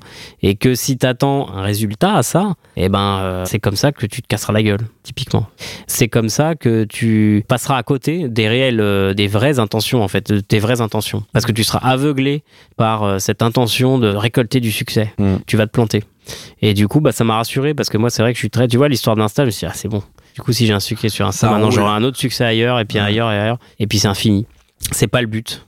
Et tu vois, mon exemple ultime, c'est euh, Cézanne. Cézanne, euh, qui est donc le père de l'art contemporain, hein, genre un monstre absolu, qui euh, a repensé, qui a redéfini les règles de la représentation mondiale, tu vois. Autant de la photo où on disait, bah, la réalité c'est ça, euh, mon pote, tu vois. Donc, euh, du coup, euh, comment on fait maintenant avec la photo pour peindre? Puisque, tu vois, le gars a dit, bon, bah, moi j'ai ça. Et ben il vivait en ermite sur un- son rocher euh, à Sainte-Victoire, euh, tu vois. Puis il est mort en ermite. Après, bon, tu peux, euh, évidemment, t'as les historiens d'art qui vont dire, bah non, il y a ci, il y a ça. N'empêche que ce mec-là, il se foutait éperdument du succès. C'était pas son but. Son but, c'était de trouver un moyen de représentation qui soit le plus fidèle possible à ses intentions à ce moment-là. Enfin, c'est comment représenter la réalité. C'était ça son but à lui. C'était trouver la réponse à cette question. Et voilà. Voilà son génie.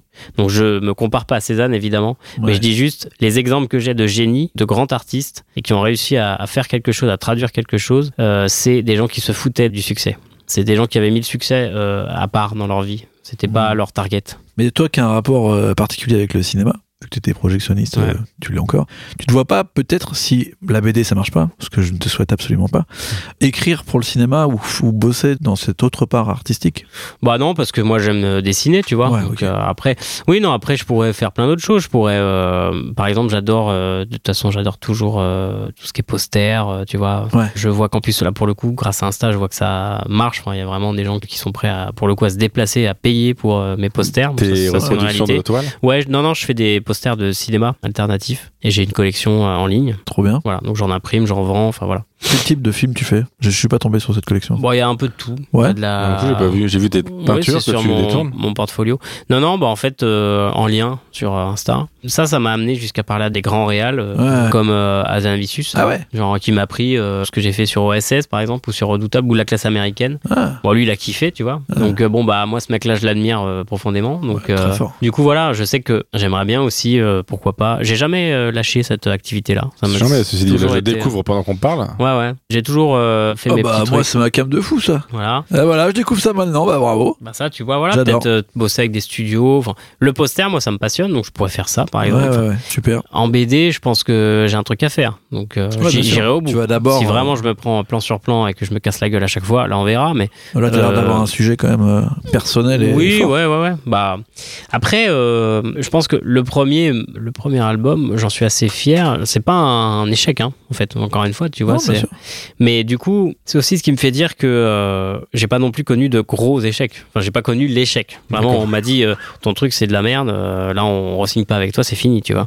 Du coup, Mais on dirait que dans ton discours, tu l'attends. parce que c'est pas que je l'attends, c'est qu'en fait, ça c'est ma manière de concevoir les choses. C'est-à-dire que je préfère penser au pire plutôt que me le prendre dans la gueule, tu vois. Hmm. Et du coup, euh, je préfère presque penser. Non, mais là, là, t'as- quand je dis t'as tout à faire, c'est que je considère que j'ai rien fait. tu vois, bah, Ouais, c'est cette manière-là de penser en fait. C'est. Donc, euh, C'est vois, très louable, Voilà. mais de notre point de vue, sache que tu es sur un succès total. Bon, c'est gentil. Parce que euh, c'est- vraiment un succès euh, déjà dans le monde digital, qui est quand même quelque chose d'assez important maintenant, Ouais. et que tes albums ont fonctionné, bien marché, et que tu as mis des projets à bout, et que tu en as encore Ouais. des nouveaux. Donc euh, déjà pour euh, 90% des auteurs de bande dessinée, c'est un sans faute. Ouais. Donc, euh, Voir c'est un, déjà cool. voir un rêve. Bah ouais, il y a plein de gens qui sont soit pas publiés, soit refusés, soit qui ont Alors, galéré voilà. pendant des Ouais. années pour euh, proposer des projets, Ouais, qui ouais, des ouais. fois ont dû faire des concessions sur leurs projets personnels pour dessiner d'autres trucs ou avoir juste une partie de leur histoire qui est prise. Ouais. Donc euh, déjà le fait ça, que vous avez eu ces concession- récits-là Ouais, ouais, ouais, encore pas très Bah, longtemps. on a eu tout et son contraire, c'est Ouais, génial. Les parcours, Ouais. ils sont incroyables. Ouais, la bande dessinée, c'est vraiment le truc qui, pour moi, est personnel. C'est-à-dire que les gens, c'est souvent des projets perso qu'ils donnent du début à la fin. Quelques Mhm. collaborations, en général, Ouais, ouais. mais quand même très perso. Et euh, avec euh, tous les profils possibles et imaginables. Il y en Mhm. a, ils ont toujours voulu faire ça. Il y en a, c'est tombé dessus par hasard. Il y en a, c'est euh, la bande dessinée. Mais au final, ils voulaient faire un film euh, ou ils voulaient faire autre chose au départ. Puis finalement, ça s'est transformé comme ça. Il y en a qui dessinent mal. Ouais, et qu'ils le revendiquent en Ils plus. le disent, hein. Genre, en plus, je sais pas dessiner. Philippe mais, Valette, ouais. Davy Mourier, ils le disent, ouais, on dessine pas bien. Non, Valette, alors, ça, j'y crois pas une seconde. Valette, c'est un gars qui sort de l'anime. Ouais, mais il dessine Ouais. pas très bien. Non, mais. Il dessine moins bien que toi, je veut, pense. parce qu'il veut faire le con, mais. Non, non, je pense pas. Non mais alors, bah vous l'avez lu. Euh, Jean le- je- bah, alors ouais. Jean Doux, tu vas pas me dire que ce mec-là dessine mal. Enfin, Bah, il a des, il a des plans et des mises en scène qui sont Ah non, mais- incroyables, ah non, mais des, attends. espèces- Ah, des nous- effets de focus et tout. Ça, c'est. Nous, on est fans, mais, mais il, De son point de vue, il dessine pas bien. Ah oui, il d'accord. nous a expliqué qu'il était au max, quoi. C'est c'est pas que. C'est pas, son- c'est pas un style qu'il a développé, c'est qu'il est au max. Et à la base, C'est un génie, ce mec. Bah ouais, Ça, ça fait partie des grands génies pour Ouais, moi. mais nous, nous, on est- on c'est- est à fond. On est à fond et surtout ce qui est, c'est un humain en fait parce qu'il nous a raconté, on appelle ça maintenant le, le syndrome euh, Philippe Valette. Philippe Valette. c'est le moment où tu veux abandonner. Ah. C'est quand il a fait Jean Doux, il a failli appeler son éditeur en disant bon, On je, arrête je vous rends l'avance, j'y Ah. arriverai pas. Ah ouais. Et ça devait être un film, ça, il t'a dit Ouais. Ouais, ouais, ouais. C'est pour le film, donc il a dit ça. C'est pas pour l'album.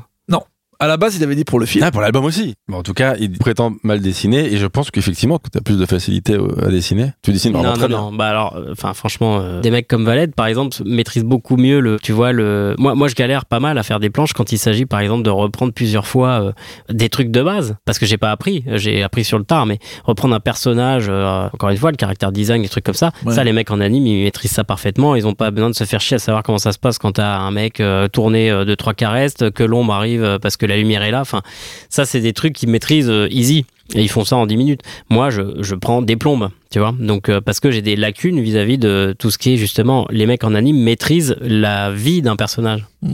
Moi, je travaille pour, euh, voilà. Bon, donc tu vois, on a quand même deux trois euh, trucs euh, pas en commun hein, avec ces mecs-là.